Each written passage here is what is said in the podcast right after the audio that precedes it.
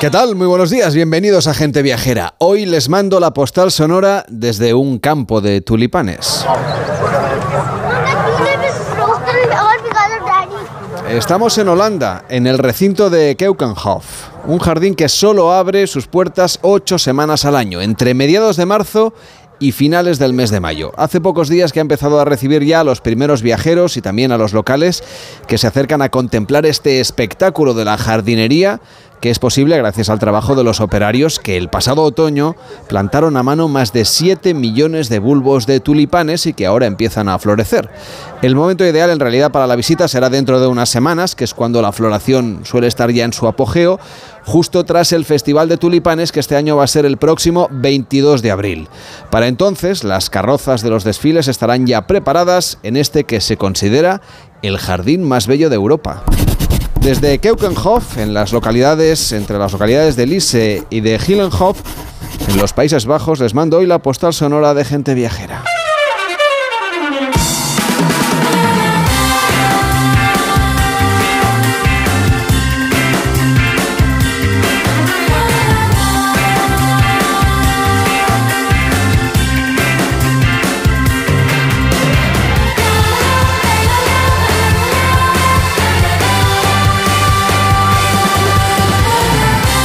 Las 12 y 8, las 11 y 8 en Canarias. Víctor Arranz, ¿cómo estás? Muy buenos días. Muy buenos días, Carles. Tienes una cara de Semana Santa. ¿Verdad? Ya tenemos ganas de una pausita. Bueno, hemos de contar a los oyentes que esta mañana, hace nada, un par de horas, ha pasado por aquí una procesión del Día de la Palma, hoy es Domingo de Ramos, por aquí, por las Ramblas de Barcelona, que es donde hacemos gente viajera hoy para todo el país, eh, donde tenemos, digamos, el, estudio habitual cuando no estamos de viaje, que son pocas semanas al año, pocos días al año que no estamos de viaje, pues este domingo estamos aquí y hemos visto una procesión, o sea que ya podemos decir que hemos inaugurado accidentalmente, porque no sabíamos que iba a pasar, al menos yo no lo sabía, hemos inaugurado ya la Semana Santa en este Domingo de Ramos. Sí, sí, sí, además hemos podido comprobar cómo los viajeros, pues algunos incrédulos y otros sorprendidos, pues disfrutaban de, de ese paso que no nos esperábamos nadie y, menos ellos, que supongo que vendrían buscando... Ah, los turistas buscan otras cosas seguramente en Barcelona y se han encontrado hoy con el paso mm. de Semana Santa. Sabemos que hoy ya es un día de muchas procesiones en muchos lugares, son las 12 del mediodía,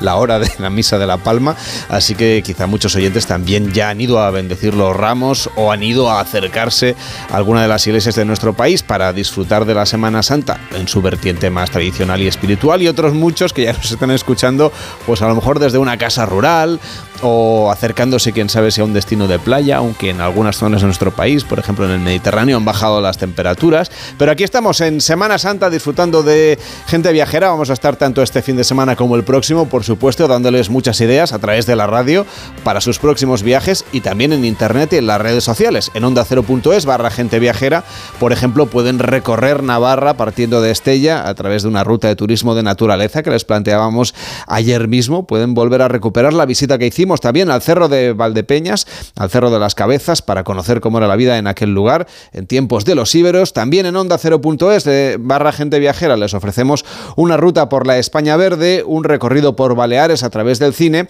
o un trazado en autocaravana por la provincia de Almería. Si alguna vez no saben qué hacer, por ejemplo, en sus próximos viajes, además de escucharnos a nosotros, pueden leernos y volvernos a escuchar en onda 0.es barra gente viajera. Y allí también podrán volver a escuchar, por supuesto, la ruta que ha preparado para nosotros Enrique Domínguez Uceta. Hola Enrique, ¿cómo estás? Buenos días. Eh, buenos días, Carlos. Bueno, eh, en, estos días de Semana Santa seguro que habrá mucha gente viajando por toda España, también por Castilla y León, para ver procesiones. Son unas procesiones muy solemnes las que hay en esta región de nuestro país, pero también para conocer sus lugares más interesantes. Por eso hoy nos vas a llevar a un rincón de Castilla y León. ¿A dónde concretamente?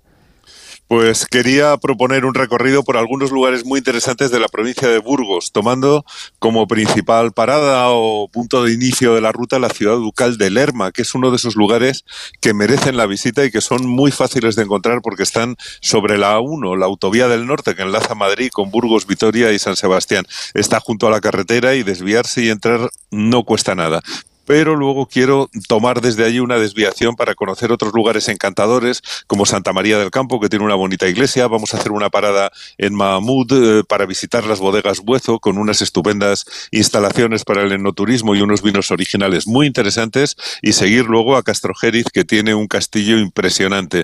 Nos vamos a mover por tierra de buenos vinos dentro del camino que va de Burgos a Palencia, en pura tierra de Castilla y León, y ahora que mucha gente, pues efectivamente, eh, seguramente aprovechará también para hacer parte del Camino de Santiago y que empieza la Semana Santa, que llevará muchos viajeros a Castilla y León, yo creo que es buena idea ir conociendo los lugares de interés del entorno del camino y los buenos vinos de la tierra. Pues entonces vamos a tener que empezar por Lerma, que es una ciudad ducal, y eso suena muy importante.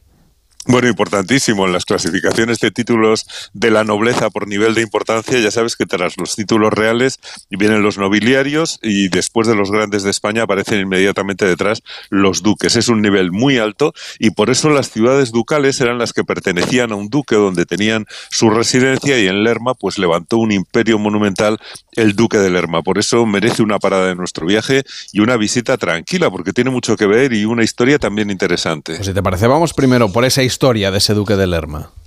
Bueno, el duque de Lerma, don Francisco de Sandoval y Rojas, fue privado, el hombre de absoluta confianza del rey Felipe III y un elemento de muchísimo cuidado. Está considerado por muchos historiadores como el mayor ladrón de España, eh, al menos el que más provecho material sacó de sus cargos públicos. En la corte era él quien hacía y deshacía a su antojo, vendía títulos y prebendas en perjuicio del Estado, claro, porque en aquel tiempo los nobles no tenían eh, eh, obligación de pagar tributos sin duda alguna en beneficio propio. Reunió una gran fortuna y con ella pues decidió llenar su ciudad con construcciones magníficas, invirtiendo en ellas grandes sumas de dinero. Vemos que España no ha cambiado tanto entonces, ¿no? no tanto, no. Desde luego, pero bueno, aquello eran ya palabras mayores. ¿eh? Bueno, vamos a ver, ¿cuáles son las construcciones eh, más importantes que levantó el duque de Lerma? Bueno, pues eh, gracias, gracias a estas circunstancias, Lerma es un conjunto casi único, formado por el Palacio del Duque, las dos plazas, la colegiata y los conventos de la ciudad, que llegaron a ser seis. Y digo que es casi único porque todos los monumentos fueron levantados en los 20 años que el Duque de Lerma gobernó este país como valido de, Felipe III.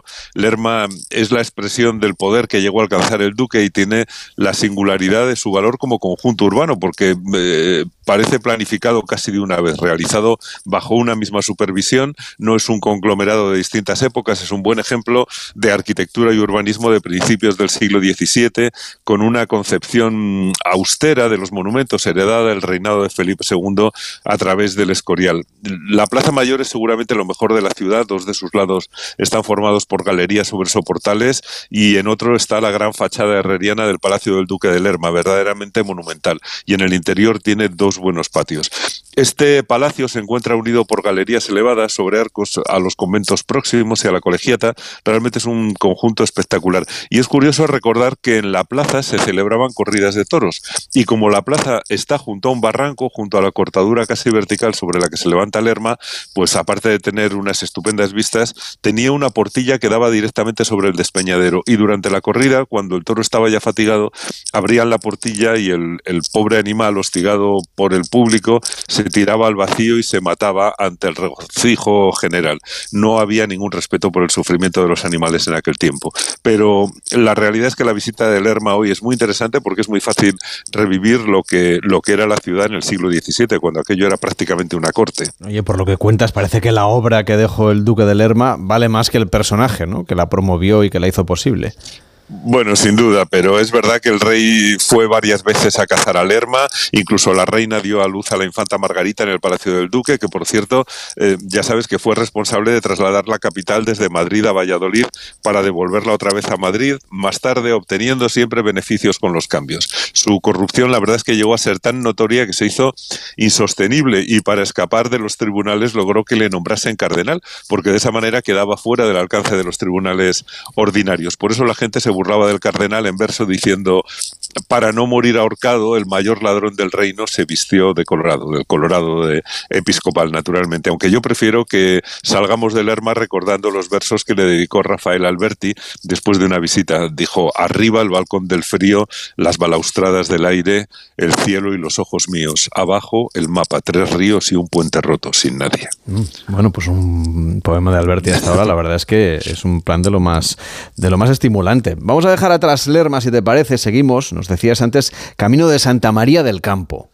Sí, bueno, que tiene una iglesia importante, de las más bellas de, toda la diócesis, con una torre que dicen que es la más elegante y señorial, dicen las guías de la provincia, después de las agujas de la Catedral de Burgos. El diseño fue de Diego de Siloé y de Juan de Salas, y en el interior guarda mm, obra de Pedro Berruguete, así que tiene un tesoro muy interesante de ver. Fue cabeza y archivo de las Beetrías de Castilla, que eran las poblaciones antiguas cuyos vecinos, como dueños absolutos de ellas, podían elegir señor, ¿eh? un privilegio. Tuvo cerca o muralla y quedan las puertas por las que se entraba en el recinto. Y desde allí podemos seguir ya por campos abiertos, generosos, en una tierra de cultivos de cereal, podemos seguir hasta Mahmud, que es un curioso nombre para un pueblo que tiene una buena iglesia en la que Cisneros fue investido como cardenal y tiene un buen retablo de, Amberes. De Amberes. Ya ves que son tierras cargadas de historia.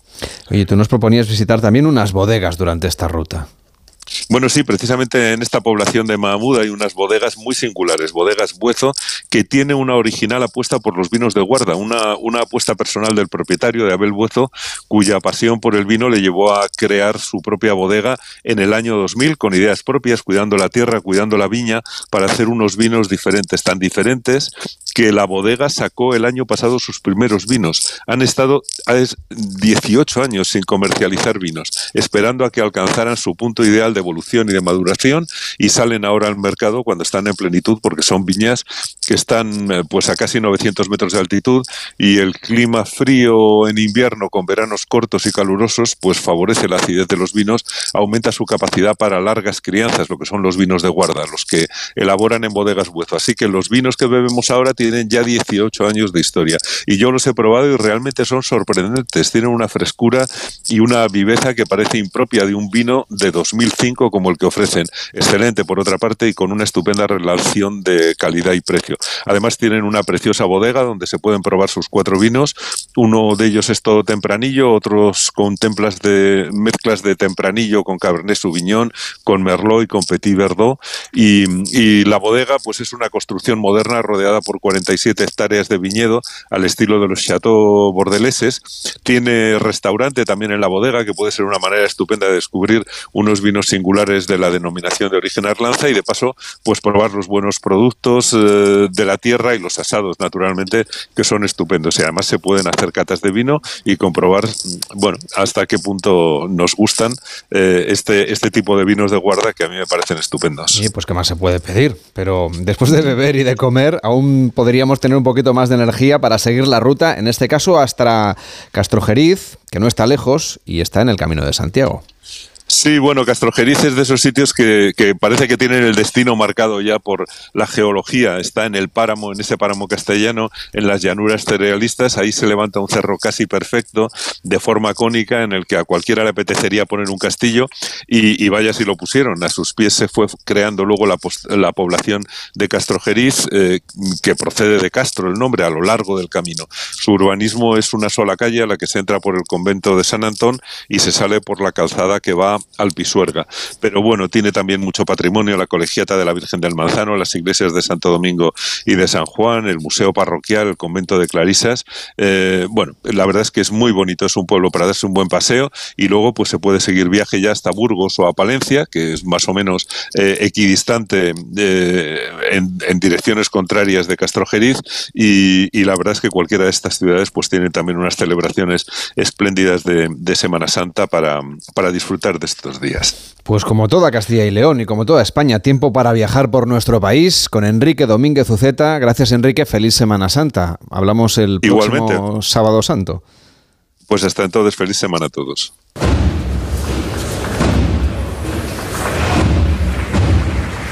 En Onda Cero, gente viajera, Carlas Lamelo. Nos paramos ahora a escuchar una de las muchas procesiones que desfilarán por las calles de toda España en esta Semana Santa de pasión, de resurrección.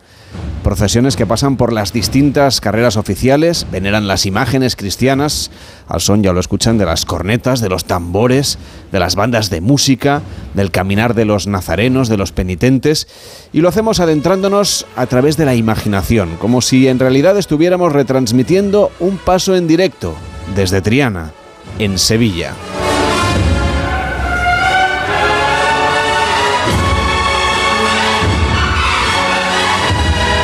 Ya vemos ese paso solemne en el que aparece por el final de la calle el portador de la cruz que encabeza el paso que estamos viendo, estamos escuchando en Gente Viajera. Le siguen los portadores de los estandartes que representan pasajes de la Biblia y a continuación los nazarenos, con sus capirotes o capuchones en señal de penitencia. Ya vienen organizados por colores, los más representativos son el rojo por la sangre y por la pasión de Cristo, el negro por el luto por su muerte y el blanco vinculado a la pureza. Las túnicas son del color que representa la hermandad y se llevan en símbolo de humildad, de anonimato. Procesionan formando dos hileras, portando largos cirios iluminando el paso y en este caso, además de riguroso negro, Víctor. Así es, si nos encontramos en la madrugada del Santísimo Cristo de las Tres Caídas de Triana, a su llegada a la Plaza de la Campana. La madrugada es la noche más hermosa de Sevilla, con sus seis cofradías de contrastes que llenan la ciudad de la alegría del arrabal y de una idiosincrasia incomparable.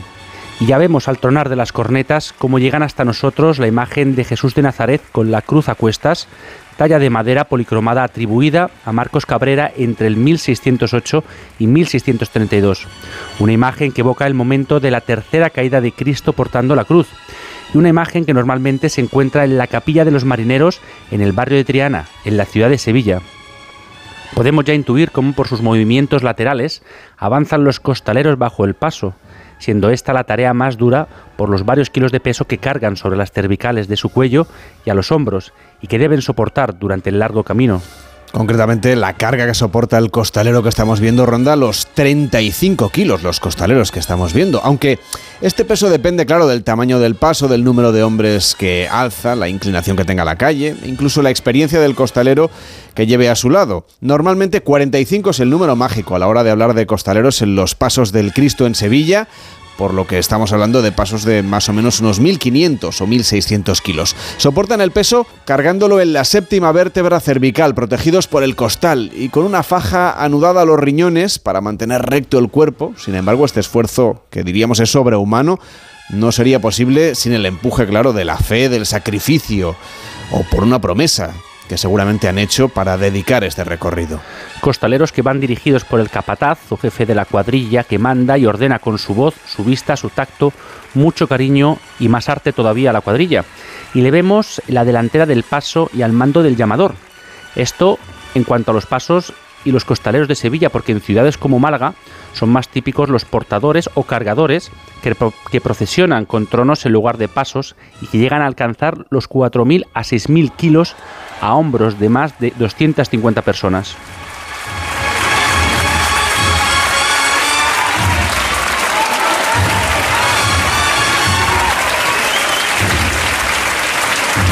Estamos en Gente Viajera, estamos imaginando cómo van a ser esos días de procesiones en Sevilla por último y tras el paso ya llega la banda de música con los característicos toques de cornetas, de tambores, mientras la gente aplaude a su paso y, y, a las levantadas, claro.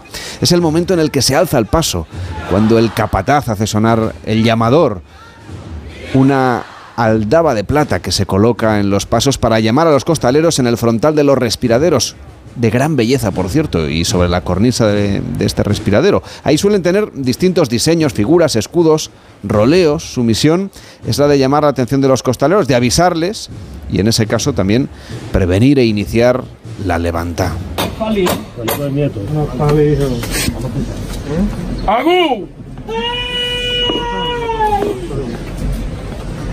Este año nos falta hijo. Pero da igual. Porque está orgulloso de que además su nieto sea compañero vuestro y pase al Cristo. Y quizá como él diría, y ya suenan con la girarda las campanas, viendo cómo mi cuadrilla lleva el Cristo Patriana. Seguramente sería de las cosas más bonitas que diría. Fali, vida. Va a poner Con nuestro maestro, Fali, con nuestro maestro. todos por igual valiente.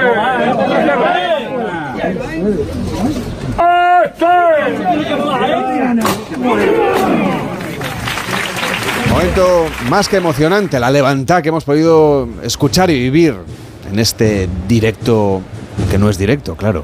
En Gente Viajera nos anticipamos a esas procesiones que serán dentro de unos días. Hemos vivido un momento mágico, equilibrado, el acto de levantar un paso sin descomponer la figura, tampoco su arquitectura. Es solo la belleza de este momento, esperado, escalofriante. La verdad es que verlo poner en movimiento pone la piel de gallina. Las levantadas suelen ser de varios tipos, al tirón, al martillo, a pulso, a pulso aliviado, y cada uno es más conmovedora que la anterior por el esfuerzo, por el sacrificio que supone. Y a lo lejos, y en una ventana, un hombre sale al paso de la procesión y el capataz del paso, al que quiere honrar, se detiene al toque de la campana. Todos miran hacia el balcón engalanado con los estandartes de terciopelo, mientras él, vestido de traje y corbata negra y con lágrimas en la cara, le dedica una saeta al Cristo mientras la Madre de Dios ve a su Hijo clavado en la cruz bajo la luz de las velas. El momento no puede ser más solemne y mientras todos escuchan atentos con el corazón en un puño y los sentimientos a flor de piel, el público se funde en un aplauso.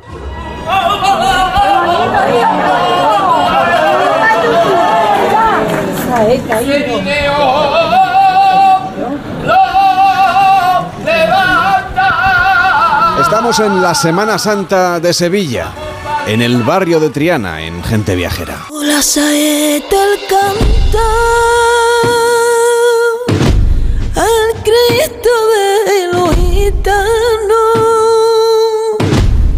siempre con sangre en la mano, siempre por desenclavar. Esta ha sido una representación, claro, de lo que podrán disfrutar los viajeros durante los próximos días por toda España, pero para aquellos que vayan a Andalucía, en concreto a Sevilla, a ver las procesiones, Víctor, ¿qué consejos les podríamos dar? Pues bueno, entramos en Semana Santa y esto en Sevilla significa que es Semana Grande y es algo que los sevillanos pues se sienten muy orgullosos. El único problema es que para hacer turismo, para movernos por la ciudad, pues puede ser algo incómodo. Lo más práctico desde luego es aparcar e ir caminando. Por la mañana sí que podemos utilizar mm, transportes como bicicleta o el tranvía, pero por la tarde lo mejor es ir caminando. Pues cada día debemos planificar entonces qué hermandad queremos ir a ver, qué paso queremos ir a venerar, que es lo ideal, por ejemplo, para alojarnos. Pues desde luego que estar en un apartamento o un hotel en el centro de Sevilla y así, bueno, pues poder ir a ver los pasos y poder volver al hotel a refrescarnos. Disfrutar con la planificación, como decíamos, es muy importante. En Sevilla Centro todo está cerca, pero en Semana Santa la ciudad sufre una metamorfosis y los recorridos obviamente no son directos, por lo que tendremos que dar rodeos y los tiempos pues serán mucho más largos para desplazarnos de un lugar a otro. Si prefieren ustedes las nuevas tecnologías, hay una aplicación que se pueden descargar, se llama Semana Santa Sevilla y Llamador que nos informa de todo lo que acontece y además nos da información pues eh, de última hora, ¿no? Pero ¿hay, ¿hay, algo más que deban saber los viajeros, Víctor? Desde luego, y es que a pesar de que la carrera oficial pues es el recorrido que todos queremos ver, que es el recorrido obligatorio y que hacen las hermandades, que empieza en la Plaza de la Campana y termina en la Catedral, para luego volver cada uno a su templo, este recorrido eh, está lleno de palcos, que es solo para abonados. Eh, que son gente que normalmente lo reserva de un año para otro. Entonces, si no tenemos palco o sillas, como popularmente se conoce en Sevilla, pues no podemos entrar a esa carrera oficial. ¿Y con qué deberíamos tener especial precaución? Pues sobre todo con la bulla, que es esa aglomeración de personas que se forma eh, frecuentemente en lugares estrechos en Sevilla en estos días de Semana Santa al paso de las hermandades. Eso lo verás en cuanto mm, no puedas moverte por la calle, lo que tienes que hacer es seguir un poco pues la, la dirección del gentío, no, no intentemos nunca movernos en contra, sino tener paciencia y saber que eso se va a deshacer en unos momentos, pero que tenemos que seguir a la corriente de la gente, nunca ir en contra de ellos. Y por supuesto, eh, aunque es verdad que en la ciudad de Sevilla en abril hace muy buena temperatura durante el día, ya cuando cae el sol suele refrescar un poquito, lleves usted algo para, para ponerse, sobre todo si va a estar bastante rato ¿no? Eh, contemplando los pasos de Semana Santa. ¿Hay alguna ruta específica, Víctor, que podamos recomendar? Bueno, decidir un poco de lo que nos apetece ver, si nos apetece ir más por Toriana, por el barrio Santa Cruz, pero también lo que podemos hacer es, o si no tenemos a ningún amigo sevillano que nos pueda llevar realmente a conocer cómo es la Semana Santa, hay también empresas como Rutas Cofrades que te muestran pues estas tradiciones y, esta, y estos sitios para ver los pasos a través de los historiadores del arte. Ellos te acompañarán y te enseñarán no solo estas rutas y dónde se sitúan los templos, sino que nos darán pues, lecciones de, de cultura y de historia y todos esos secretos de fe que guarda la Semana Santa Sevillana. Gracias, Víctor, por este paseo por la Semana Santa Sevillana. Hasta la próxima. Hasta la próxima, Lamelo. Gente Viajera, sábados y domingos a las 12 del mediodía, con Carlas Lamelo.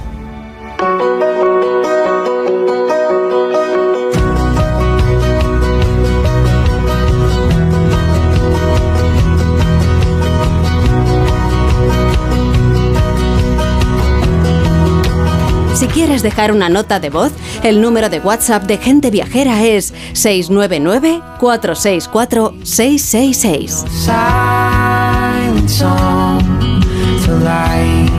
Viajamos ahora de la mano de un proyecto pionero en España hace más de una década. En el año 2009 una mujer comenzó una iniciativa después de darse cuenta de que había pocas opciones para aquellas mujeres que querían viajar solas por el mundo. Una planificación específica, una oferta turística es person- personalizada, tratar de buscar destinos seguros. Por eso decidió crear Mujer Viajera, una agencia de viajes especializada en turismo para mujeres que tienen la cercanía, en la exclusividad y en la sostenibilidad sus señas de identidad. Hoy conocemos este proyecto justamente de la mano de Carolina Estelle, que es fundadora de Mujer y Viajera. Hola Carolina, ¿cómo estás? Buenos días.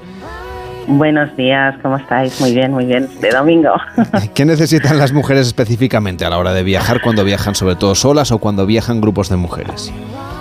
Pues mira, normalmente cuando las viajeras nos llaman, eh, lo que buscan es la seguridad de que tienen una logística detrás, eh, con un viaje diseñado específico por los intereses que puedan tener ellas en concreto, por el destino que escojan o por las experiencias que quieran vivir y sobre todo pues eh, tener la seguridad de que hay una, bueno, que tienen un respaldo eh, detrás eh, para poder moverse por todo el mundo. ¿Qué tipo de, de respaldo necesitan específicamente? ¿O Pues eh, normalmente, normalmente es, eh, a ver, eh, cualquier mujer puede decidir tomar la decisión de, de, de moverse por el mundo sola, pero sí que hay destinos en los que pues por temas eh, de idiomas o, por costumbres locales donde vayas eh, del país en concreto, pues a lo mejor por falta de desconocimiento, o por desconocimiento o porque no se sientan seguras por viajar solas, eh, sobre todo la seguridad es importante a la hora de contratar un viaje con nosotras. Eh, y luego eh, el pertenecer a un grupo también es muy importante. Eh, cuando no- normalmente nosotros diseñamos un viaje y las viajeras se apuntan de una en una o, hay alguna amiga y, y lo que hacen es eh, crear una, pues, una comunidad de mujeres que se mueven eh, precisamente a otra parte del mundo porque el viaje les puede interesar, por la seguridad que les pueda dar tener una agencia de viajes detrás eh, y porque los viajes los tematizamos bastante y, y lo que se crea es un grupo de mujeres como que buscan algo, ¿no? Algo diferente que un viaje más convencional. Más que nada por las experiencias que diseñamos, que son encuentros con mujeres locales, eh, y, interaccionar con gente local, eh, y sobre todo pues la información y además hacemos grupitos como muy pequeños para que se hagan grupos como muy dinámicos, que no son grupos muy grandes, no, no- más de 10 viajeras no, no solemos llevar y esto lo que hace es que podamos introducirnos en lugares donde las capacidades son pequeñas, en casas locales, conocer a gente local, comer en su comedor, eh, vivir un día con ellos o, por ejemplo, no sé, hacer eh, actividades como muy específicas donde a lo mejor un grupo muy grande no, no es posible. Entonces, lo que se hace es un, un diseño de viaje muy específico las mujeres lo que quieren es eso, ¿no? Vivir eh, pues una experiencia diferente a un viaje convencional y sobre todo la seguridad, la seguridad de saber que tienen eh, pues un respaldo detrás o una guía, o una guía acompañante que viaja con ellas durante todo el viaje por cualquier cosa que pueda pasar, etcétera, etcétera. Todas estas cositas hacen que una mujer tome la decisión de viajar con nosotras. Creo que acabáis de llegar de Uzbekistán, nada menos. ¿Qué tal ha ido este viaje? Sí. Bueno, ha sido, ha sido maravilloso. La verdad es que ha sido un grupo mm, de mujeres increíbles, con muchas ganas de conocer, con muchas ganas de disfrutar y, y con mucho respeto entre ellas. Ha sido maravilloso. Hemos tenido muchas experiencias interesantes en el camino. Pues no sé, eh, hay sitios donde, pues por ejemplo, por logística no teníamos posibilidad de, de trasladarnos de una población a otra. Hemos cogido un tren de los años 50 ruso eh, con coche cama como los antiguos que había y ha sido como una experiencia muchas horas de tertulia viajera, la verdad que sí.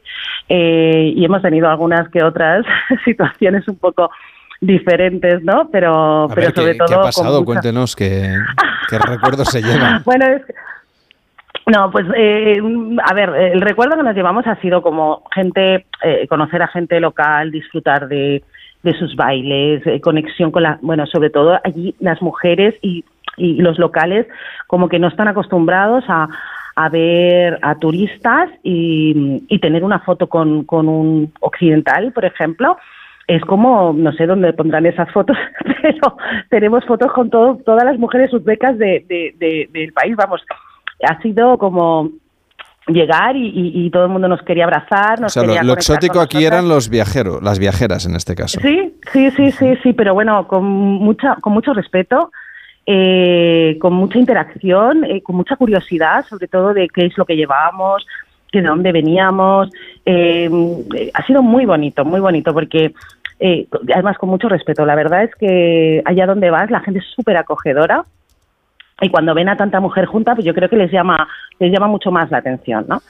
Y, y el viaje ha sido una maravilla, una maravilla, hemos disfrutado muchísimo, nos hemos reído, hemos llegado todas bien y, y ahora nos echamos de menos, la verdad es que sí, ha sido muy divertido y muy, muy enriquecedor, la verdad. Otra ruta que están preparando es eh, viajar a Marruecos, pero en este caso siguiendo la ruta de El tiempo entre costuras a través de la novela. Sí, sí. Estamos preparándolo. Yo creo que en, en unos días, la semana que viene o, o después de Semana Santa, lo sacaremos ya para, para una escapadita para el puente de octubre y será para recorrer la parte norte de Marruecos eh, siguiendo eh, los pasos de, eh, de la protagonista del tiempo entre costuras.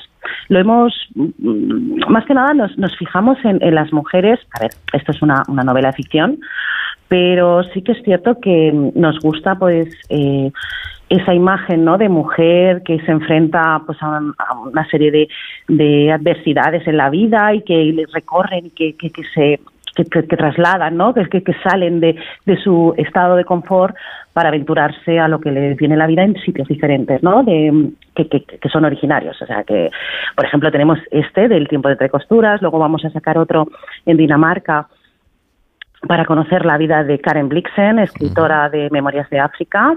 Y, a ver, no, no, no son todos los viajes así, pero sí que queremos pues eh, que se conozcan a estas mujeres en los viajes, o sea, que se conozca eh, el por qué la mujer tiene esa inercia de conocer, eh, la curiosidad de aprender, eh, porque siempre ha sido así. Nosotros cuando empezamos con este proyecto hace pues ya más de 10 años, ya casi el año que viene haremos 15 años ya, es curioso que nos llamaba la atención eh, por qué la mujer viaja más que el hombre. Eh, porque la mujer tiene esa curiosidad de, querer salir y, conocer esa inquietud, ¿no? Y bueno, conocer a mujeres que han hecho lo mismo, pues creemos que también le damos así un poquito de, de importancia, que, que también han sido mujeres pioneras a la hora de viajar y no, no, no tienen tanta tanta repercusión, ¿no? Como a lo mejor los grandes exploradores. Pero bueno, eh, aquí estamos en la actualidad intentando pues seguir los pasos de otras mujeres pioneras. Pues mujeres eh, que quieran viajar solas en un grupo de con otras mujeres, pues tienen esta ocasión en Mujer y Viajera. Mujeryviajera.com es la página web de esta agencia de viajes especializada en viajes para ellas. Carolina Estelle, gracias por acompañarnos y por explicarnos esta propuesta. Muy buenos días. Muy buenos días, muchas gracias. Hacemos una pausa en Gente Viajera y a la vuelta vamos a recorrer España a través de sus ríos. En Onda Cero, gente viajera, Carlas Lamelo. Si un ictus, un accidente de tráfico u otra lesión en el cerebro te ha provocado un daño cerebral cambiándote la vida a ti y a tu familia, las entidades de la Federación Española de Daño Cerebral pueden ayudarte a mejorar tu calidad de vida y tu inclusión en la sociedad. FEDACE, una vida salvada merece ser vivida con dignidad. Comer frente al ordenador, los aquí remamos todos juntos, las reuniones interminables. Respira, come frente al mar, rema en aguas cristalinas, disfruta paisajes interminables. No esperes al verano para volver a respirar. Hay un lugar a menos de una hora de ti que te espera todo el año. Vive las Islas Baleares. Saber comunicar es el 70% del éxito de lo que hacemos y en A3 Media Formación queremos ayudarte. ¿Quieres potenciar tu comunicación o la de tus empleados? ¿Hacer que sean más efectivos en la gestión de sus equipos, en sus ventas? ¿Eres autónomo y crees que te iría mejor si supieras comunicar de una manera más eficaz? A3 Media Formación es tu lugar. Empieza a liderar como comunicador y a conseguir tus objetivos. Entra en a3mediaformación.com y fórmate como comunicador de la mano de los mejores profesionales en A3 Media. En Onda Cero, gente viajera, Carlas Lamelo. Nuestro siguiente destino seguro que le resulta familiar. Vamos a viajar ahora a través de un río. Porque en España hay cerca de 35.000 que conforman una parte fundamental de la geografía de nuestro país. Son los grandes conectores, los que guardan en su interior a la flora y a la fauna que además aportan esa riqueza medioambiental que es incomparable. Algunos corren con menos agua de la deseada por la sequía, pero al margen de todo esto, los ríos también son escenarios de grandes recuerdos, son el reflejo de la niñez, muchas veces de la juventud, de costumbres, de tradiciones que algunas además se han ido perdiendo. Son, como diría Jorge Manrique, un reflejo de cómo nuestras vidas acaban dando en el mar cómo llegaremos al mar, que sería el final de este viaje. Estas historias se esconden, al menos 40 de ellas, están recogidas en España no es país para ríos, un libro que mezcla la narración y la reflexión del antropólogo y escritor Ramón Soria Breña. ¿Cómo está Ramón? Muy buenos días. Hola Carla, buenos días. ¿Por qué España no es un país para ríos? Pues porque los no los tratamos demasiado bien. Tenemos muchos ríos muy bonitos. Yo diría que los ríos son pues un monumento más, un monumento grandioso que tenemos. Y sin embargo, pues los tenemos absolutamente olvidados. ¿Y qué, y qué deberíamos hacer para que esto cambie? Bueno, pues eh, no estaría mal recorrerlos, viajar por los ríos, aunque suele ser complicado porque los ríos españoles no son como los ríos de, de Centro Europa. Y además no hay muchos caminos, tenemos los caminos de Sirga en, pues en el canal de Castilla o los caminos de Sirga también en el canal de, perdón, en el canal de Aragón. Pero el resto de ríos son complicados de, de recorrer y entonces quizás teníamos que hacer el esfuerzo de volver a, a recorrer y a conocerlos, ¿no? y a conocerlos no solamente como, sí, sí, sí, no solamente como el monumento que son, sino también pues recorrer sus, puentes, los molinos, los batanes, los lavaderos, esos pequeños monumentos también olvidados que pertenecen a lo que éramos nosotros cuando estábamos, cuando vivíamos al lado de los ríos. Esta última parte eh, es lo que nos marca la vinculación que hemos tenido históricamente con los ríos. Hay muchísimos pueblos en nuestro país que, se han construido alrededor justamente del río. Hay muchas actividades que solo serían posibles gracias a los ríos. Ayer mismo el equipo de gente viajera estuvo en Estella y allí el río jugó un papel fundamental con el tema de, los curtidores, etcétera. Es decir, que, que nos hemos olvidado de algo que en otros tiempos fue fundamental para la vida y para la actividad económica. Sí, sigue siéndolo. Digamos que el río sigue siendo fundamental. Necesitamos agua, dulce para beber, ¿no? Y también para regar. Pero bueno, yo no solamente mm, me contentaría con eso, con el río como paisaje o como metáfora. También incluso pensaría pues en todos los seres vivos que viven en los ríos y que también forman parte de nuestra historia. Ahí en el librillo cuento también, por ejemplo, todo el tema de la historia de lo que tienen que ver las regiones de ríos con las coronas visigodas y lo que tienen que ver, pues por ejemplo, pues todos los peces exóticos que trajo Felipe II y Felipe IV a, España, los cangrejos, los lucios, las carpas, eso los trajo Felipe II. O el tema de los esturiones de Guadalquivir, del que subimos a extraer el caviar hasta que al final, bueno, los extinguimos porque hicimos dos presas y, y cortamos ahí la conectividad fluvial. O, por ejemplo, las anguilas y los peces que se vendían absolutamente en todos los mercados de España y ahora no se venden. Ahora consumimos o comemos peces de mar, pero los peces de río ya no se pueden consumir porque los ríos están contaminados y es complicado comer los peces que, que todavía viven en sus aguas. Algunas de estas historias también nos sirven para conocer aquellas profesiones vinculadas a los ríos y que se han ido perdiendo en algunos pueblos, en algunas localidades. Por ejemplo, ha podido entrevistar a los pescadores que recorrían el río Tietar hace unos 70 años, una actividad que, que ya ha dejado de hacerse. Sí, eh, entrevistar a los últimos pescadores legales, porque claro, ya no se puede pescar profesionalmente con redes, ¿no? Y no se puede vender el pescado de río, que solamente se puede practicar la, pesca, deportiva. Y bueno, escuchar a esos últimos pescadores eh, eh, del Tietar y el Tajo, pues era escuchar o que me contaran o recordar cómo era el Tajo, cómo era el Tietar hace 70 años que era un río salvaje, lleno de vida, lleno de bogas, donde a lo mejor en un día podían pescar hasta 300 kilos de peces que luego vendían por los pueblos. Y ese río, esa cantidad de vida, pues ya no existe también. Ahí, ahí también lo hemos perdido. Y fue muy emocionante porque ellos casi lloraban diciendo, ahora los ríos que tenemos no, no funcionan, no están bien, no tienen vida. Y los que nosotros conocimos con 15 años, con 20 años, hasta que fueron de, se fueron de, de migrantes a Alemania, a Francia o a Holanda, pues ese, ese río estaba solamente ya en su memoria, en la memoria de estos pescadores. Sabemos que hay algunos ríos que casi podríamos decir que son descubrimientos recientes, ¿no? El río Ablanquejo, por ejemplo, que desemboca en el Tajo, en el Alto Tajo, eh, es uno de los últimos que... hemos descubierto. ¿Cómo es posible? Sí, la verdad es que esos 35.000 hay muchísimos que son muy poco visitados, son ríos pequeñitos que desembocan en afluentes en las que no hay pueblos o no hay caminos o no hay tierras de cultivo que, que estén cerca y hay muchísimos, o sea, hay muchísimos ríos que no son muy conocidos, que tienen nombre e incluso yo he descubierto algo que me parece un poco alucinante y es que hay muchísimos arroyos, microríos, que han perdido su nombre, que cuando vas a los mapas y los quieres recorrer, pues en lugar de poner río Ablanquejo o río Patatín, pues pone río sin nombre. O sea, hay como cientos, por no decir miles de arroyos y de pequeños ríos que están sin nombre porque cuando han, ido los geógrafos a, hacer sus pesquisas para recordar, para, para volver a poner los mapas cómo se llamaba ese arroyo, no encontraba a nadie que les dijera cómo se llama este arroyo. Y en los mapas están como sin nombre, sin nombre, sin nombre, hay miles. Si uno se mete en el mapa del Instituto, Geográfico Nacional, y amplía la imagen, verá que hay muchos que ponen eso sin nombre. Y eso es asombroso en un país donde, bueno, hasta la última piedra y el último rincón de, España tenía un nombre. Y todavía hay ríos, fíjese que todavía no tienen nombre. España no es país para ríos, es el libro que ha escrito Ramón Soria Breña. Ha sido un placer charlar con usted esta mañana. Que vaya bien, buenos días. Pues muchas gracias, espero que lo visitéis, alguno de ellos por lo menos. En Onda Cero, gente viajera, Carlas Lamelo. Cuando te das cuenta de que tus niños ya no son tan niños, es lógico y normal que te preocupe esto. Ahora que mis hijos son adolescentes, los fines de semana salen solos hasta tarde y eso no me deja muy tranquila, la verdad.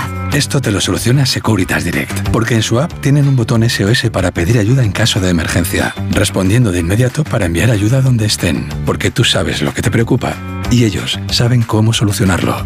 Llama ahora al 900-272-272 o entra en securitasdirect.es. Haz tu viaje más sencillo con Global Exchange y recibe en tu domicilio la moneda extranjera que necesites para tus vacaciones. Llámanos al teléfono gratuito 900-855-550 o visita nuestra web globalexchange.es. Con el servicio a domicilio de Global Exchange podrás comprar tu moneda extranjera de forma rápida y cómoda llamando al 900-855-550. ¿Sabes qué es el TEA? Sí, TEA. TEA es trastorno del espectro del autismo, una condición que se manifiesta de manera diversa en casi medio millón de personas en España. Como Jaime, Eva, Aline y Nacho. Todas ellas tienen autismo y muchísimas más cosas que las hacen únicas. Autismo, llamémoslo por su nombre. Descubre más en diamundialautismo.com, una campaña de Autismo España. Gente Viajera, el programa de viajes de Onda Cero con Carlas Lamelo.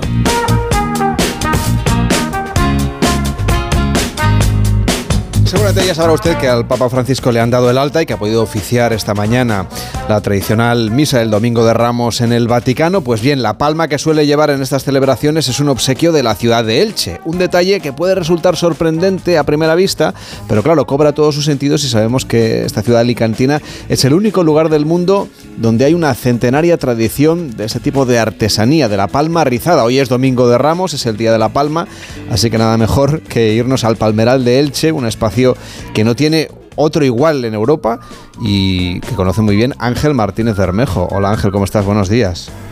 Buenos días, Carlas. Además de esta presencia en el Vaticano tan distinguida, el Domingo de Ramos es un día muy especial en Elche. Sí, bueno, esta mañana, por supuesto, se ha celebrado en Elche la procesión de las Palmas y hay que decir que de todas las que se celebran en España es la única que está declarada fiesta de interés turístico internacional. La celebración de la Semana Santa, por supuesto, de varias ciudades tiene esa categoría, pero la única procesión que ha sido distinguida como tal es la de Elche. Y bueno, también hay que decir que aparte de la, de la palma que se regala el Papa. Los artesanos ilicitanos también ofrecen sus palmas a los reyes, a los presidentes del Gobierno Central y de la Generalitat, al obispo de Orihuela Alicante y a algunas otras personalidades e instituciones. Claro, y la presencia tan destacada de las palmas en esta procesión, imagino que es un reflejo, ¿no? De lo que es también socialmente este palmeral de Elche. Sí, bueno, hay que decir que en este caso en Elche juegan con ventaja, ya que tienen la materia prima, tienen la artesanía y tienen la tradición. Tenemos que saber que no hay nada en de Europa comparable al Palmeral de Elche. Es un paisaje cultural completamente artificial, formado por un extraordinario conjunto de huertos desarrollado desde hace 12 siglos y que la UNESCO ha reconocido como patrimonio mundial. Es por tanto un perfecto destino viajero para la primavera y la puerta de entrada a los muchos atractivos turísticos de Elche que yo personalmente creo que son muy poco conocidos. El Palmeral, en cualquier caso, es el primer lugar que seguramente deberíamos conocer, ¿no? Al llegar a Elche. Eh, sí, por supuesto. Además, visitar el Palmeral es adentrarse en un mundo muy peculiar y realmente muy diferente del que vivimos en las grandes ciudades. Recorrerlo es asomarse a unos modos de vida de otro tiempo, y digo de otro tiempo ya que la estructura económica y familiar que lo sostenía ha desaparecido con los cambios sociales del último siglo. En la actualidad se ha perdido casi completamente el uso agrícola de los huertos y queda como paisaje cultural, un oasis artificial de llanura, pero eso sí, sin comparación posible. No quiero desmerecer al Palmeral de Orihuela, también en la provincia de Alicante, menos extenso, pero también muy interesante de conocer. Que, no se, preocupe, la gente viajera, porque en la siguiente hora vamos a viajar a, viajar a Orihuela, nada menos. ¿eh? Pero háblanos ahora del, del Palmeral de Elche, ¿cómo es de grande? Pues mira, el Palmeral de Elche tiene una extensión de 600 hectáreas y una buena parte se encuentra en pleno centro de la ciudad. Es importante destacar que sus 200.000 palmeras han sido plantadas siguiendo criterios de eficiencia agrícola. Una de las primeras sorpresas que nos asaltan al conocerlo es que no se puede definir como un bosque de palmeras, ya que el conjunto se articula por los huertos, que son pequeñas parcelas que eran la unidad de explotación. Tradicionalmente cada huerto estaba plantado de palmeras en su perímetro, de modo que creaba un espacio sombreado y protegido donde sí, ahí se desarrollaban árboles frutales y diferentes cultivos. Es un tipo de explotación agrícola desarrollado desde el siglo VIII o IX, tras la fundación de la ciudad por los árabes, a orillas del río Benalopó, y desde luego es una obra maestra del aprovechamiento y distribución del agua. ¿Hay algún lugar que nos recomiendes especialmente que no debamos perdernos, Ángel? Sí, bueno, tras su inscripción en la lista del Patrimonio Mundial de la UNESCO en el año 2000, se estableció una ruta turística de unos dos kilómetros y medio de longitud que permite conocer los principales aspectos paisajísticos y culturales del Palmeral. El mejor lugar para adentrarse en este espacio es el huerto de San Plácido. En él se conserva la casa tradicional agrícola que data del siglo XIX y que ahora convenientemente restaurada, pues es la sede del Museo del Palmeral. Es un huerto que donde ha, que ha conservado la estructura de explotación agrícola que incluye pues las palmeras alineadas en el perímetro, las plantaciones de árboles frutales y también se puede apreciar el sistema de canalización fundamental para mantener el palmeral. Tal vez podamos coincidir con alguna demostración del trabajo de los palmereros, que parte de su trabajo, hay que decirlo, se lleva a cabo a, 20 metros de altura en la copa de las, de las palmeras. Por ejemplo, eh, para conseguir la palma blanca tan espectacular en el día de hoy, hay un trabajo de todo un año allá por septiembre se han atado las hojas y a partir de las fechas de ahora, después del Domingo de Ramos, comienza la tarea de encaperuzarlas para impedir que les llegue la luz, hagan la fotosíntesis y por tanto se vuelvan verdes. Mm, pues es una manera muy interesante de conocer exactamente cómo funciona lo de la, de la palma. Al hablar de este palmeral de Elche, eh, el lugar que seguramente suena a mucha gente que nos está escuchando será ese huerto del cura. Háblanos de este sitio. Sí, bueno, es el espacio por supuesto más conocido de todo el Palmeral y está pues a muy poquita distancia del anterior. Hace tiempo que perdió su carácter de huerto agrícola para convertirse en un jardín botánico. Aquí podemos ir en busca de especies de palmeras de todos los continentes, por, menos la Antártida, por supuesto. El ejemplar más conocido de todos es la palmera imperial, llamada así tras la visita de la emperatriz Elizabeth de Austria, a la que todos conocemos como Sisi, en 1894. Se sabe que esta palmera germinó en 1830 por lo que va camino de los 200 años. Es un caso único, ya que del tronco les, le brotan siete hijuelos simétricos y equidistantes. Pero más allá de este ejemplar, el huerto es un lugar delicioso en el que se descubre la extraordinaria variedad de especies que existen. También hay que destacar la, la buena colección de cactus. Y hay que recordar que este huerto está declarado Jardín Artístico Nacional desde 1943, la misma fecha que los jardines de la Alhambra y el Generalife. Hoy has dicho antes que había una ruta marcada para recorrer el Palmeral. Sí, bueno, la ruta continúa después de estos dos eh, huertos por una zona muy tranquila y donde se bordean pues diferentes huertos como los del Sol, de la Rojeta, del Clot de, del Estrés, hasta el Parque Filet de la Fora. Y luego se puede seguir por el Camí de Felipe. Y por aquí la verdad es que uno ya se siente muy lejos del ruido de la ciudad. Otro lugar que también hay que disfrutar es el Parque Municipal, formado por la unión de varios huertos y que también se ha convertido en jardín, perdiendo por tanto su carácter originario. Me imagino, Ángel, que habiendo tantas decenas de miles de palmeras, habrá muchos casos de ejemplares, no sé, singulares, que tengan formas un poco extrañas, caprichosas. Eh, sí, claro. Bueno, la palmera imperial de que hemos mencionado Sí. antes es el caso más, eh, más conocido. Que eso es muy curioso otros, porque, ¿eh? porque en su día Sisi Emperatriz vino a España porque fue a conocer algunos lugares exóticos del mundo y España estaba entre ellos, que lo veían como un, bueno, un lugar un poco raro. Sí, bueno, era una España muy romántica para, para la Para los Europa. viajeros centroeuropeos, central. ¿no? Sí, sí. Pero vamos, en el parque municipal simplemente hay varios, como la golondrina, que es una palmera que tiene casi 30 metros. Está la que llaman de la mano, llamada así por que tiene cinco troncos que parecen dedos, la de Colom, que empieza a crecer vertical, luego se inclina hasta tener el tronco casi horizontal y vuelve a, a después a seguir vertical. Hay varios ejemplos de los llamados pipa, que empiezan tumbadas, luego se levantan.